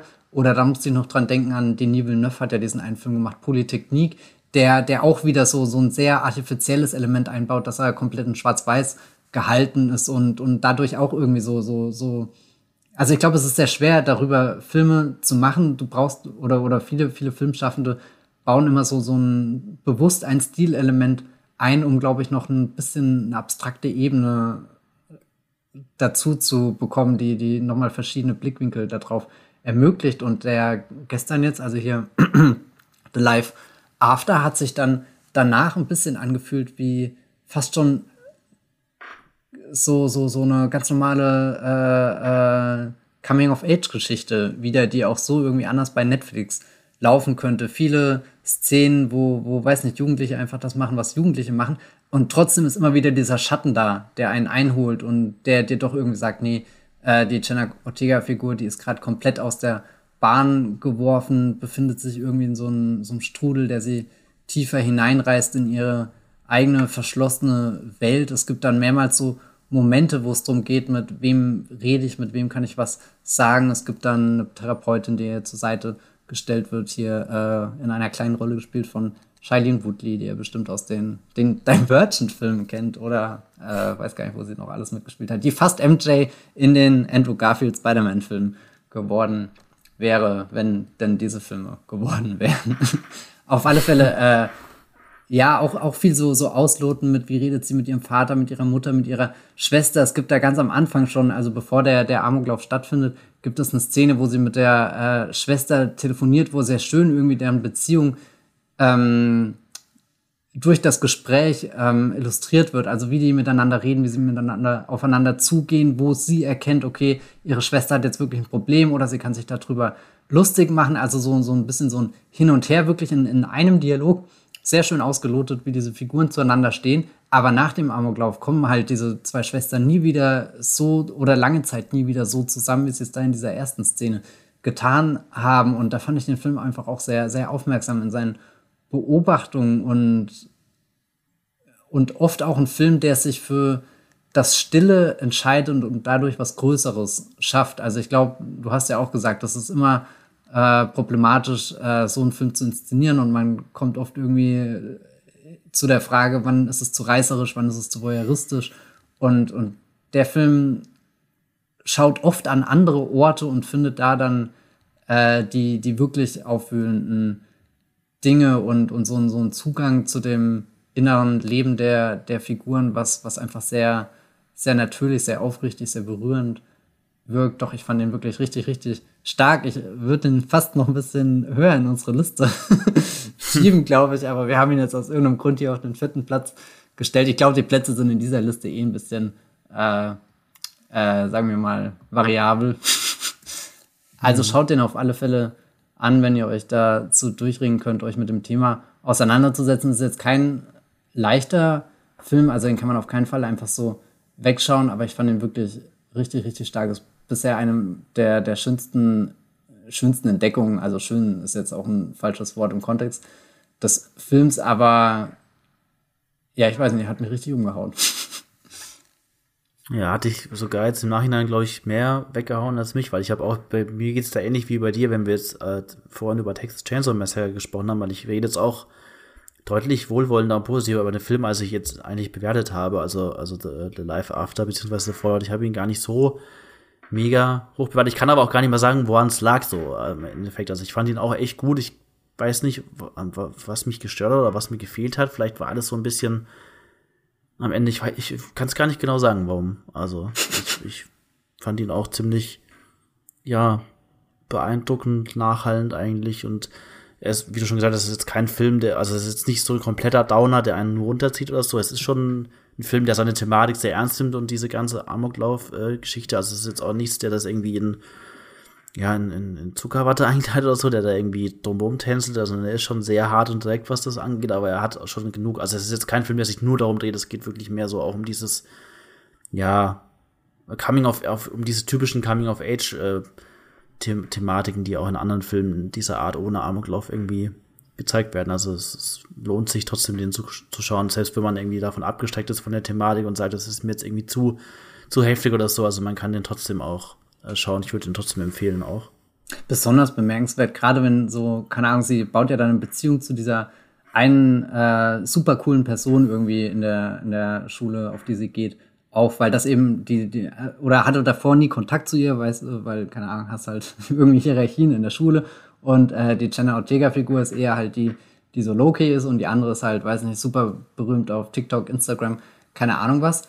Und dann fangen die aber auf einmal miteinander das Reden an und schrei und äh, der Film arbeitet ja auch viel damit, dass du die ganzen Textnachrichten und so äh, visuell abgebildet bekommst, wie sie gerade ins Smartphone reinschießen. Und das sind ja alles Dialoge, die könnte ich mir so auch in einem anderen Film vorstellen. Also die Art und Weise, wie sie miteinander reden, wie sie aufeinander zugehen. Aber zwei Sachen fand ich dann sehr bemerkenswert. Also einmal, dass sie halt äh, früher oder später auch über den Amoklauf reden, dass das immer mitschwingt und dass das äh, nie, nie gestelzt oder so wirkt oder nie, wir müssen jetzt die wichtigen Worte auspacken und in den Film quetschen, sondern das kam immer sehr aus den Figuren, aus diesen Jugendlichen heraus. Ich hatte immer das Gefühl, die existieren gerade wirklich und unterhalten sich so oder, oder schreiben so ihre Textnachrichten. Aber was ich eigentlich noch mit am bemerkenswertesten fand, ist, wie die Erwachsenen sind ja größtenteils ausgeklammert aus dem Film, außer jetzt ihre, ihre Eltern oder so. Also du hast selten die Perspektive von jetzt meinetwegen Polizisten, irgendwie einem Arzt, der da involviert ist oder irgendeiner äh, Lehrkraft an der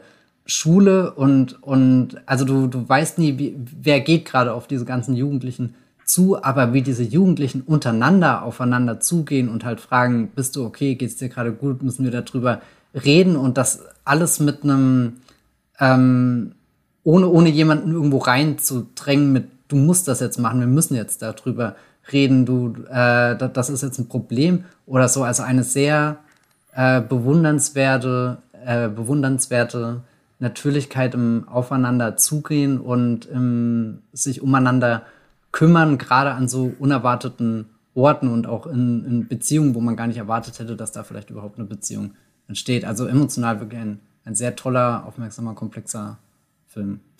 Ich glaube, wir müssen weitermachen. Kommen wir mal zum äh, Podest, äh, dem dritten Platz. Da wechseln wir den Streaming-Anbieter und äh, machen uns bei Disney Plus breit. Da kam ein Film namens Fresh mit Daisy Edgar Jones in der Hauptrolle. Was ist das denn? Ja, äh, Fresh. Das ist einer meiner absoluten Lieblings-Streaming-Filme dieses Jahr. Ähm, den ich habe es auch schon mal äh, dir gesagt, das ist so ein Film, der ist irgendwie, wenn ich jetzt so meine Top 15, Top 20 Filme dieses Jahr zusammenstelle, ist der nicht mal dabei, aber es ist trotzdem irgendwie ein Film, seit ich den gesehen habe, denke ich da fast irgendwie einmal die Woche an irgendwas aus dem Film wieder zurück. Ich weiß auch nicht, woran es genau liegt, aber ich fand ihn so super und, und äh, irgendwie toll inszeniert. Es geht äh, eben um Fresh. Ähm, da spielt Daisy Edgar Jones, die die meisten, glaube ich, spätestens durch die Normal People Serie kennen dürften, ähm, die Hauptrolle. Und das ist auch wieder eine Figur, die so zum, zum Mollentyp aus Normal People fast schon passt. Also sie spielt da eine junge Frau, die so ein bisschen auch in so Beziehungs- äh, reindriftet, die, die so gar nicht jetzt sich in dieser modernen Dating-Welt zurückfindet, die ja vor allem auch so durch Dating-Apps bestimmt sind und so. Und im Prinzip ist die ganze erste halbe Stunde des Films erstmal so eine falsche Fährte, kann man schon sagen. Also es ist eigentlich ein anderer Film als das, was wir danach zu sehen bekommen, weil Fresh beginnt erstmal so, ja, fast schon wie so eine locker, witzige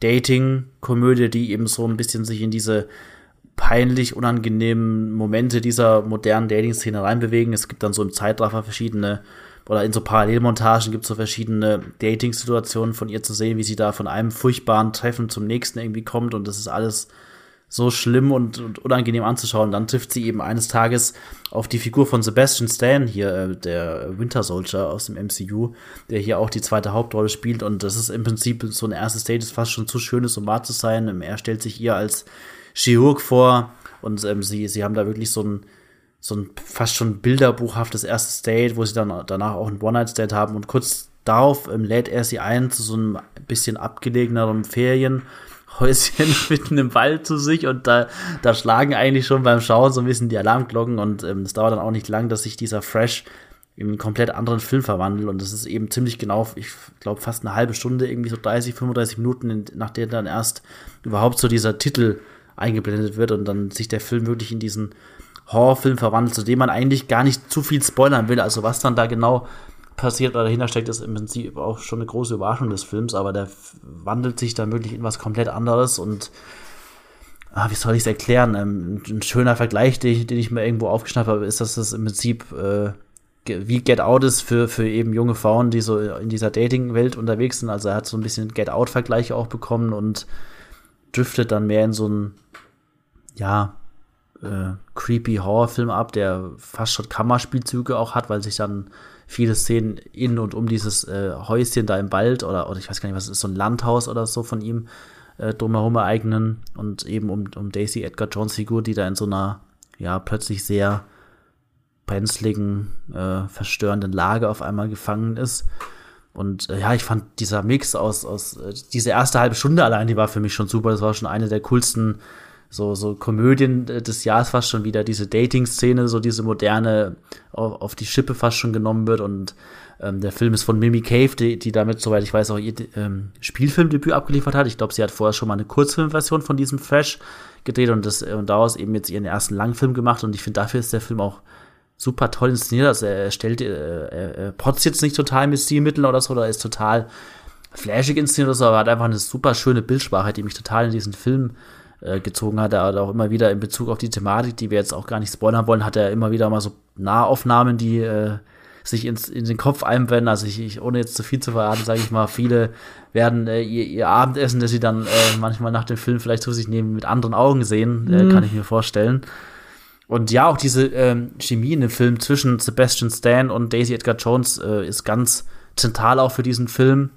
Und ja, mir fällt es schwer, noch tiefer über, auf den Film einzugehen, ohne da jetzt irgendwie zu viel zu verraten, weil er lebt wirklich davon, dass er nach der ersten halben Stunde, das ist eigentlich schon ein Spoiler, aber das, äh, so viel kann man schon verraten, eben, dass es jetzt nicht einfach nur so eine, so eine coole Komödie ist, sondern schon sich da so ein Horrorfilm dahinter verbirgt. Aber der schlägt dann schon noch mehr Haken auch im Verlauf der Handlung. Und ähm, deswegen, ja, gehört der für mich wirklich zu den allercoolsten Film des Jahres irgendwie so. Ich, ich hab, war total, der hat bei mir auch in der, im Nachhinein noch so zugelegt sogar. Also ich habe den nochmal, die, die Bewertung, die ich dem gegeben habe, sogar angehoben, nach, nachdem ich den irgendwie, Wochen nachdem ich den gesehen habe oder so, habe ich ihn nochmal besser bewertet. Ich will ihn auch irgendwann demnächst mal wieder schauen oder so. Also er hat schon irgendwie was in mir ausgelöst, dass ich ihn mehrfach schauen will und ja, gehört für mich zu den allerbesten Streaming-Filmen des Jahres. Für mich fast schon, ja, also er ist in unserer Top 3, für mich wäre, glaube ich, sogar Platz 2 persönlich. Ja, also ich meine, ich will jetzt auch gar nicht mehr über die Handlung verraten, weil es definitiv ein Film, der davon lebt, dass man einfach alles mitkriegt, was, was der so an Transformation durchmacht. Also wenn, wenn, wenn ihr Filme liebt, die, die sich mehrmals äh, drehen, verändern, verwandeln, dann ist äh, Fresh definitiv ein Film, der das fast zwei Stunden lang macht und ja, jetzt immer abgründiger wird. Es beginnt eigentlich amüsant, aber am Ende sitzt man eher da und denkt sich, ha.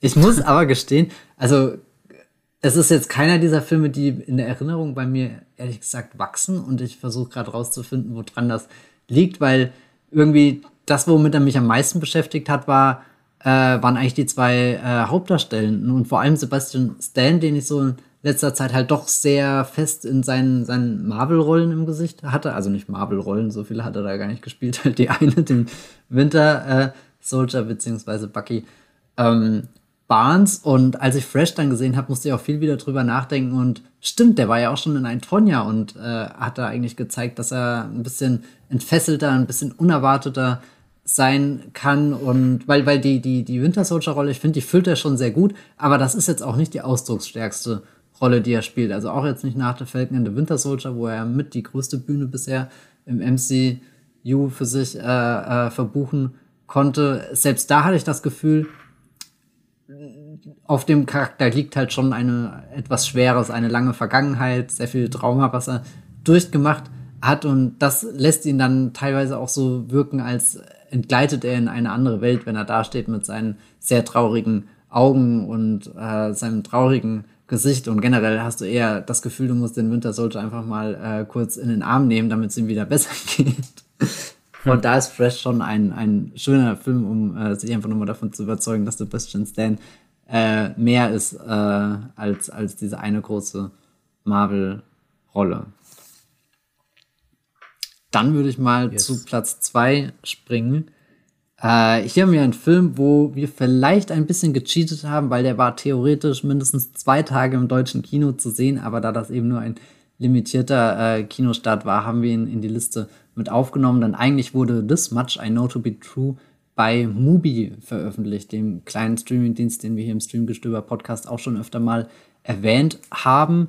I know, uh, This Much I Know to Be True hat Anfang des Jahres auf der Berlinale seine Premiere gefeiert und ist der neue Konzertfilm von Andrew Dominic. Der wird dieses Jahr auch bestimmt nochmal für Schlagzeilen sorgen, wenn Blond sein Marilyn Monroe Biopic mit Anna de Armas in der Hauptrolle, das feiert äh, dieses Jahr definitiv noch auf Netflix seine Premiere. Wird auch erwartet, dass das bei den Filmfestspielen von Cannes zu sehen ist und dementsprechend räumen viele dem Film auch schon Oscar-Chancen ein. Aber ich glaube, wenn jemand Andrew Dominic als Regisseur kennt, dann vermutlich eher durch den ganz grandiosen Western Die Ermordung des Jesse James durch den Feigling Robert Ford. Dieser Film könnte definitiv keinen kürzeren Titel haben. Der muss genauso lang, genauso episch sein wie die Geschichte, die er erzählt. Und ähm, Andrew Dominic ist aber vielleicht gar nicht der größte äh, Name, der mit diesem äh, Konzertfilm in Verbindung steht. Denn eigentlich geht es hier um die Musik und die Zusammenarbeit von Nick Cave und Warren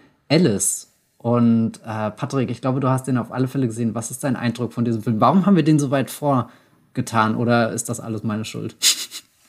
Also ich glaube, es liegt schon auch an dir, äh, weil du einen ja, noch, noch, du bist auf jeden Fall noch ein größerer Nick Cave-Fan als ich. Du warst ja auch erst vor kurzem in Berlin auf Konzert bei ihm, deswegen bist du auf jeden Fall deutlich prädestiniert dafür, äh, diesen Film von äh, aus allen Winkeln zu beschwärmen. Ich bin aber auch, muss aber auch sagen, ich bin jetzt nicht der über Nick Cave-Fan, der ständig alle Alben hört oder so. Ich war aber vor allem auf den Film sehr gespannt oder habe mich darauf gefreut, weil ja Andrew Dominic schon mal mit Nick Cave für einen Film zusammengearbeitet mhm. hat, und zwar One More, One More Time mit Feeling. Und das war für mich einer der beeindruckendsten Musikfilme eigentlich der letzten Jahre. Der hat mich wahnsinnig emotional mitgenommen, weil es bei Nick Cave natürlich einerseits um diese Musik geht, die, die er da macht und wie Andrew Dominic diese, diesen Prozess des Musikmachens einfängt und so wirklich mit der Kamera einfängt, wieder gerade irgendwie so ein wahnsinnig emotionales Kunstwerk entsteht und da ganz nah dabei ist. Und gleichzeitig geht es bei Nick Cave gerade in den letzten Jahren ja auch sehr viel um, um total traurige Abgründe, weil er immer wieder mit persönlichen Rückschlägen zu tun hat. Da geht es um Todesfälle in seiner Familie. Er hat jetzt in, innerhalb von wenigen Jahren äh, gleich zwei Söhne verloren durch, durch äh, tragisches Unglück. Und das spielt natürlich auch immer sehr mit rein in diese, in diese Filme, die dann Endo Dominic da einfängt. So dieses extrem traurige, melancholische. Also es ist schon das sind jetzt, muss ich sagen, schon Filme, die, die einem jetzt nicht unbedingt irgendwie den, den Tag verschönern oder sowas. Da muss man sich schon sehr auf, auf, auf so was äh, traurig, äh, etwas schwermütiger, melancholischers einlassen. Gerade eben diese Stimmung, die für die Nick Cave ja steht, schon seit Jahren, Jahrzehnten eigentlich. Und ähm, ja, ich war extrem begeistert von, von One More Time mit Feeling, den ich äh, damals im Kino das so noch gar nicht äh, auf dem Schirm hatte. Dann musste ich dann zu Hause leider äh, nur nachholen, den konnte ich nicht im Kino schauen. Äh, bei This Much Honor to Be True hatte ich das Glück, äh, dass er hier in Berlin auf der Berlinale lief und ich ihn da im Kino gucken konnte. Jetzt ist er eben bei Mubi äh, ähm, als, als Streaming Exclusive sozusagen gelandet. Ähm, und ähm, ich war auch wieder sehr angetan. Ich muss sagen, er hat mich, ich weiß auch nicht warum genau, emotional nicht so begeistert wie ähm, der letzte, wie der One More Time mit Feeling. Es gab teilweise so ein paar Passagen äh, mit, mit Nick Cave, die da, ja, die, die jetzt nichts mit der Musik zu tun hatten, die, die teilweise so ein bisschen, ja, wie soll ich sagen, zusammengeworfen gewirkt haben, die, die für mich jetzt, also ich würde jetzt nicht sagen Filmmaterial waren, aber die ich teilweise, die mir zu lang gingen, wo ich dachte, da hätte auch ein bisschen was von kürzen können oder so. Das, da hat für mich dann dieser Interview, diese Interviewpassagen, nenne ich sie mal, in denen Nick Cave einfach spricht oder Sachen erzählt, die haben für mich nicht diese Wucht und Emotionalität gehabt, wie die, ähm, diese Performances, die dann im Film drin sind, die auch wieder wahnsinnig gut äh, eingefangen sind. Also äh, dieser Stil, den Andrew Dominic auch hat, die, wie er die Kamera einsetzt, wie er Licht einsetzt, wie, wie, wie da ja, so kreisende Bilder teilweise drin sind und sich das immer wieder unfassbar steigert zu so emotionalen Höhepunkten. Das ist auch wieder bei ähm, This Much I Know Be True wahnsinnig ja, ergreifend und wuchtig und, und deswegen ist, ist der Film für mich auch wieder ja, eine wahnsinnige Erfahrung gewesen. Ich würde jetzt auch nicht sagen, dass der nur was für Nick Cave-Fans ist. Dafür ist er natürlich ein Muss für alle, die Nick Cave mögen. Die, die müssen diese Andrew Dominic Musikfilme gesehen haben. Aber ich finde, jeder, der überhaupt Lust hat auf so melancholisch, fast schon, ja, für, ja, vergleichbar, fast schon majestätische Musik, die, also teilweise sind Songs, die ja sehr was sehr ruhiges, reduziertes haben, die aber dann durch diese Instrumentierung, durch diesen Bad Seeds Charakter von, von Warren Ellis, dieser, dieser Bandteil, der ja noch mit reinkommt, die, die bekommen dann teilweise sowas sehr opulentes, fast schon erhabenes und, das, und dieser Mix aus diesen Stimmungen, das, das allein das macht schon wieder total sehenswert und zu einer total schönen Erfahrung. Ich weiß nicht, du kannst jetzt auch, wenn du willst, noch abschwärmen, so was für dich gerade diesen neuen This Much I Know To Be True irgendwie so stark gemacht hat oder was das für dich ausmacht. Hallo, herzlich willkommen zu meinem zweistündigen Monolog. Nein, Gott, ich versuche es kurz zu halten. Ähm, aber ja, ich, ich, ich, ich teile sogar deinen Kritikpunkt, dass die Interviewpassagen nicht unbedingt das Highlight des Films sind. Ich hatte sogar das Gefühl, sie versuchen den Film zu einem größeren Porträt von Nick Cave und sein Pandemieleben oder so zu machen, das schwingt ja auch ein bisschen mit. Ich bin jetzt ein Musiker, der nicht auf Tournee gehen kann, deswegen lege ich mir hier ein sehr merkwürdiges Hobby zu und erstelle so Porzellanfiguren äh, mit Glasur oder keine Ahnung, was er da am Anfang die, die Geschichte des äh, Teufels zum Beispiel nachstellt. Aber dann wird der Film ja doch sehr schnell Musik fokussiert und es geht eben um Songs aus den letzten zwei Alben. Und diese Alben sind ja auch sehr, sehr intim, sehr persönlich, sehr, sehr nachdenklich, eher von ruhigem Charakter und du musst dich wirklich drauf einlassen. Aber wenn du dich drauf einlässt und dieser Musik gefangen bist, dann, dann transportiert er dich schon in, in Welten, in, in was, was anderes hinein. Und mein, mein größter Gedanke war irgendwie so, diese spezielle Art von persönlicher Musik, kann man die überhaupt durch Bilder erweitern oder wird dadurch nicht alles automatisch nur kleiner, weil du dann auf einmal irgendwie was Konkretes, Visuelles hast, was du dem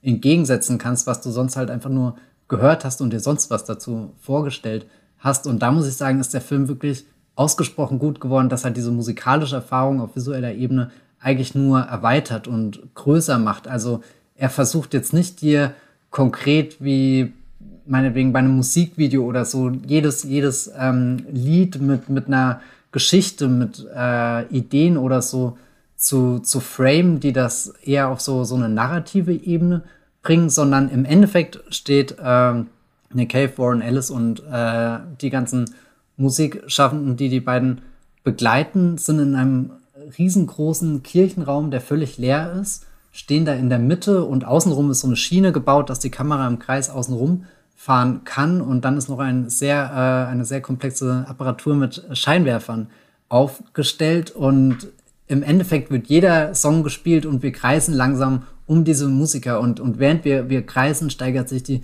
Musik, aber steigert sich dann auch die, die Inszenierung in diesem Moment, in diesem Kirchenort, wo dann eben die Lichter mal das Blitzen anfangen, manchmal eher so ein unheimliches Licht werfen, manchmal auch einfach nur, weiß nicht, äh, so kleine Akzente setzen, irgendwie den, den ganzen Raum in, in eine grünliche Stimmung tunken und dann sticht hinten verschwommen was, was Wärmendes raus, was dann eher mit, mit orange-roten Farben und so daherkommt. Also so wirklich ein, ein, ein, ein Konzertfilm ohne, ohne Publikum, der, der so, so 100% daran interessiert ist, dass da gerade ein, ein Regisseur mit einem Kameramann zusammenarbeitet. Hier Robbie Ryan, den kann man auch mal erwähnen. Äh, der ist ganz wichtig, dass dieser Film so, so ausdrucksstark ist und dich immer tiefer hinein zieht, dass du am Ende, wenn dann zwischendrin mal wieder so eine Interviewpassage kommt, dass ich fast schon, also ich habe mich da immer rausgerissen gefühlt, aber auch eher so, so, so verdutzt mit, oh stimmt, das, da, da gibt es ja auch noch eine echte Welt, die da außen drum ist und nicht nur dieser,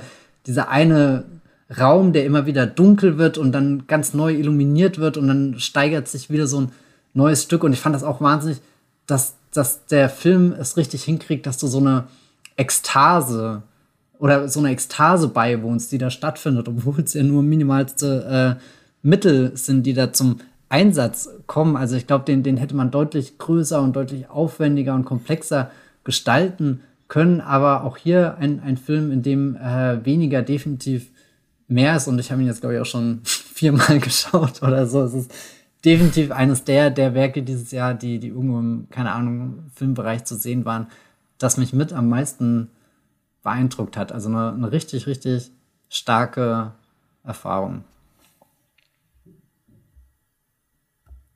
Ich glaube, wir sind schon bei unserem ersten Platz angekommen. Da wechseln wir von Mubi zu Apple TV Plus und der Film heißt Trommelwirbel, Achtung, Jaja Real Smooth. Was ist das denn? Ja, äh, Apple TV Plus war ja dieses Jahr hauptsächlich im Gespräch wegen den Oscars, weil sie da mit ihrem Coda äh, Best Picture gewinnen konnten. Aber für mich ist eigentlich diese Hauptsensation dieses Jahr, die man da schauen kann, dieser Jaja Real Smooth. Das war ein Film, der äh, in Sundance Premiere gefeiert hat und der dann auch schon ein bisschen Schlagzeilen gemacht hat, weil er A, erstmal ziemlich gute Stimmen, so Kritiken bekommen hat und dadurch äh, ich schon darauf aufmerksam wurde. Und dann kam eben die Meldung, dass Apple sich den für Apple TV Plus, ich glaube, für 15 Millionen oder so eingekauft hat und den direkt eben bei uns dann auch als Stream bringt.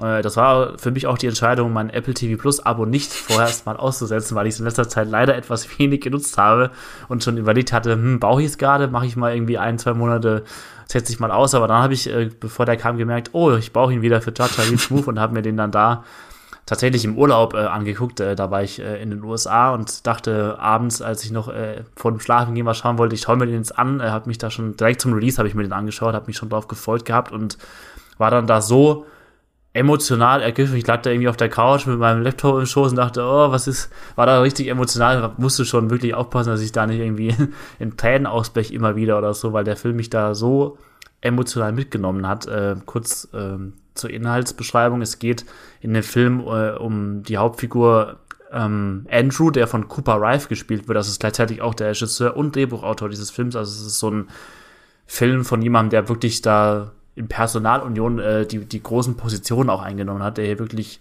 Regie, Drehbuch und äh, Hauptrolle übernommen hat. Und er spielt so einen relativ äh, typisch orientierungslosen, ich glaube Anfang 20er, ich, ich weiß das Alter nicht mehr genau, ich glaube er ist da so 21 oder so in dem Film, äh, hat gerade irgendwie das College abgeschlossen und weiß nicht wirklich, was er da machen soll jetzt mit seinem Leben. Das ist natürlich eine Story, die es in vielen Filmen schon gibt, aber der Film findet dann immer wieder originelle Kniffe, in dem es dann darum geht, dass er auf einer Bar Mitzwa im Prinzip äh, äh, zu Gast ist und da dann so gute Stimmung macht, äh, die Leute irgendwie auf die Tanzfläche holt und dann auch mit denen tanzt, dass er im Prinzip als so eine Art ja, Nebenjob, äh, kleine äh, finanzielle Beschäftigung so als Partystarter engagiert wird, im Prinzip so ein ja, An Anheizer, Stimmungsmacher auf verschiedenen Bar Mitzvahs oder so.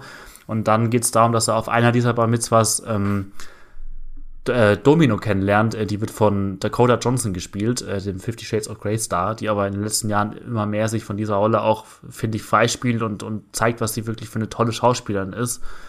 Und ähm, da geht es dann darum, dass diese Dom Domino auch noch ähm, eine autistische Tochter hat und dadurch, dass sie dann ähm, Andrew kennenlernt, ihm dann auch anbietet, dass er ab und zu vorbeikommen kann und dann auch wirklich so Babysitter-mäßig so auf, auf die Tochter aufpasst und teilweise sie zu Bett bringt dann auch, ähm, wenn Domino selbst, äh, die ähm, einen Verlobten hat und da teilweise eben auch Verabredungen hat mit dem Verlobten, der öfters wegen seiner Arbeit, der ist glaube ich Anwalt oder so, Rechtsanwalt gewesen und deswegen auch häufig äh, irgendwie unterwegs beruflich oder so. Und im Prinzip geht es darum, dass sich ähm, Andrew und, und Domino äh, immer näher kommen und gleichzeitig wird diese äh, ja dieses äh, sehr äh, ja liebenswürdige, charmante Verhältnis zwischen Andrew und der und der autistischen Tochter Lola beleuchtet. Es geht gleichzeitig auch immer mehr um Andrew selbst, der ja einfach nicht weiß, wohin führt jetzt diese dieses Knistern, das er da zu äh, Domino empfindet, die ja gleichzeitig auch ähm, ungefähr, ich weiß gar nicht, 10, 15 Jahre älter ist als er. Also es geht auch um diesen Altersunterschied zwischen beiden. Und aus diesen verschiedenen ja, Handlungspunkten strickt, äh, strickt äh, Cooper Rife so ein total ja, emotional ergreifenden Film, der auch gleichzeitig witzig ist, ähm, leichtfüßig daherkommt, viele coole Dialoge hat, einfach Einfälle und gleichzeitig auch davon lebt, dass er wirklich für mich, ich hatte ihn vorher gar nicht auf dem Schirm, ich habe noch nichts von ihm gesehen gehabt, er hat auch vor Charger Reels Move erst einen Film gemacht, der bisher leider noch nicht bei uns irgendwie erschienen ist. Der heißt, ich weiß gar nicht, ob ich den Titel hier aussprechen darf, äh, Staus. äh, ich weiß nicht, ob wir das hier sagen dürfen, den Titel, aber egal.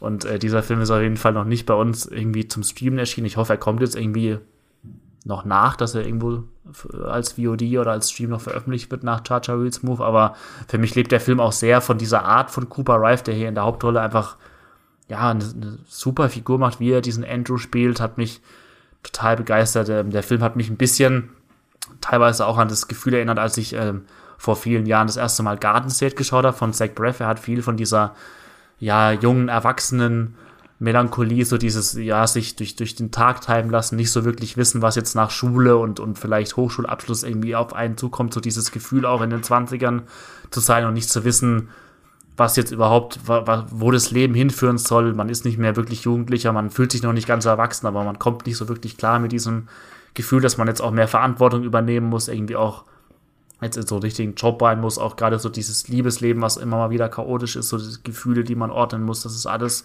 spielt das so mit rein, ähnlich wie bei Garden State, wie es damals war, ist es jetzt so bei Chacha Real Smooth, obwohl ich finde, dass Chacha Real Smooth teilweise sogar noch ein bisschen geerdeter und realistischer daherkommt. Also Garden State, gerade wenn man sich den heutzutage anschaut, der hat für mich mittlerweile fast mehr schon so einen märchenhaften Charakter, auch fast schon, was der da so für Indie, ja, so Tropen oder, oder, oder Indie-Themen drin hat, äh, die er da bedient. Da wirkt der Film für mich fast schon ein bisschen, ja, eben märchenhafter als jetzt ein Charger Wheelsmove, der, finde ich, genau in den richtigen Momenten, in denen er in so ein Klischee abdriften könnte oder in so Kitsch dann immer wieder die Kurve kickt und dann auch total bodenständig äh, bleibt und dann auch teilweise, ja, ohne jetzt was zu spoilern, Entwicklungen nimmt, die ich so nicht habe kommen sehen. Also ich dachte irgendwie, der Film geht noch mehr in so eine, also er ist schon ein Feel-Good-Film, würde ich sagen, aber er ist jetzt nicht so, dass er total so auf in, in einem seichten Fahrwasser landet, sondern er hat immer mal wieder aus Momente, die einen so auf den Boden der Tatsachen zurückholen und, und das fand ich, diese Mischung, die hat mich total umgehauen. Also ich,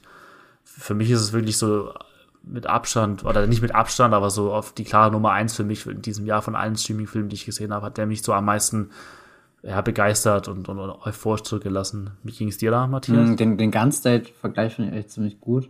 Also es ist nicht der gleiche Film wie Garden State, aber so ein geistiger Nachfolger, der, weiß nicht, 15, 20 Jahre später irgendwie kommt in, in einer Welt, die sich schon verändert hat, aber auch mit äh, so einer Nervosität, so einer Sehnsucht, so einer Ungewissheit, die irgendwie in dem Protagonisten schlummert, der sich versucht zu orientieren. Ich habe ja tatsächlich letztes Jahr zum ersten Mal seit Jahren wieder Garn State geschaut und war mhm. ultra nervös, weil eigentlich mochte ich den immer sehr und dachte, mein Gott, vielleicht ruiniere ich mir jetzt diesen Film für immer und dann, dann fand ich ihn, oder ich weiß nicht, vielleicht war es auch einfach die Erleichterung, dass er nicht ganz so schlimm war, wie ich das dann äh, zwischendrin überall gelesen habe. Also konnte aus Garden State auch noch viele äh, Dinge wieder mitnehmen, wo ich das Gefühl habe, da, da steckt schon was sehr Robustes drin, was den Test der Zeit besteht, selbst wenn so manche Dinge auch nicht mehr rüberkommen ins Jahr 2022. Aber was mir bei dem Chacha Real Smooth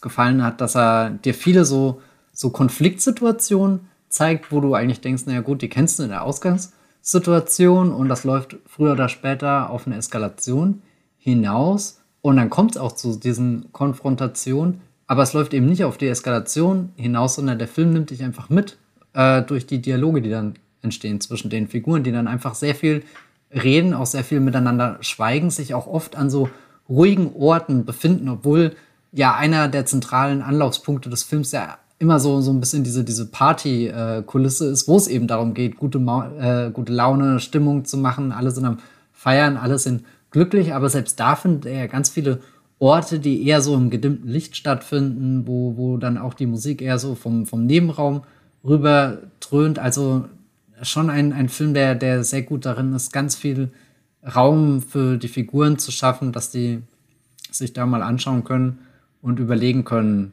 äh, keine Ahnung, kann das eine Zukunft sein oder ist das keine Zukunft gehen wir aus der Tür hinaus und werden uns nie wiedersehen. Es gibt eine ganz großartige Szene, wo die beiden am Ende im Auto sitzen, also hier Cooper Rife und Dakota Johnson, Äh, die habe ich mir wirklich dreimal hintereinander angeschaut, als ich ihn das erste Mal gesehen habe, weil da so viele interessante Dinge in den äh, Gesichtern stattfinden, wie sie die Köpfe hängen lassen, wie sie den Kopf wieder hochheben, wie sie was Ehrliches sagen und trotzdem irgendwie so, so, so kleine Lügen einbauen, um, um, weiß nicht, vorwärts zu kommen, um ein bisschen klar Schiff zu machen, um aber sich auch nicht von der komplett verletzlichsten Seite oder so zu zeigen. Also wirklich ein, ein Film, wo man ganz nah an den Figuren kleben kann und, und jeden kleinen Atemzug irgendwie äh, mitgeht und, und immer am Herausfinden ist mit, wie weit schafft es jetzt hier Andrew oder so, aus sich herauszutreten und das zu sagen, was er wirklich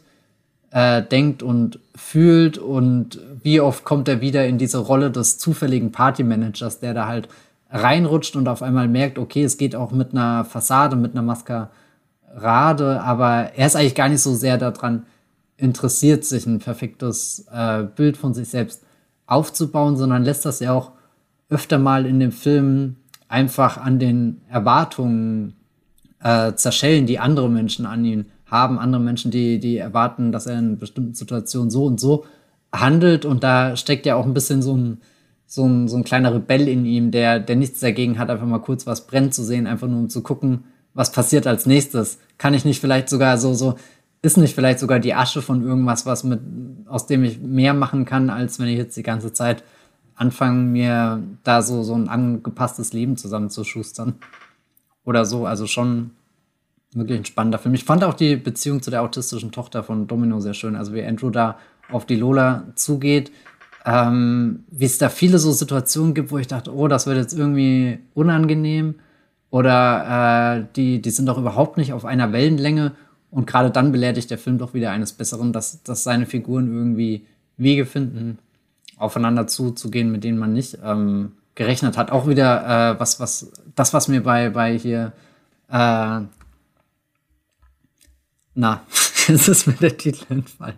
Was mir bei The Fallout auch gefallen ja. hat, dass sich die Menschen äh, sehen, irgendwie, dass sie nicht reingehen wie Filmfiguren, die geschrieben sind und dann ihre Dialoge runterrasseln und du hast das Gefühl, du kommst zügig durch die Szene durch, sondern dass die erstmal damit konfrontiert sind, dass sie jetzt in einem Raum zusammen sind oder so. Also ich denke jetzt zum Beispiel an die Szene, wo Endo das erste Mal äh, sich um Lola kümmert, wo er quasi den, den Babysitter dann spielt und halt überlegt, na gut, wie gehe ich jetzt auf dieses Kind zu, wie kriege ich das hin, dass das für sie angenehm ist, für mich angenehm ist, äh, weiß nicht, wie, wie schaffe ich irgendwie die Awkwardness aus der Situation raus, wie ich will jetzt aber auch nicht so falsches Interesse vor täuschen und irgendwie findet der Film dann schon, schon einen Weg, wo, wo du richtig siehst, wie die Beziehung da, da wächst und das kriegt er eigentlich bei allen Figuren ziemlich gut hin. Also hier auch Leslie Mann in einer äh, Nebenrolle, sehr schöne Besetzung.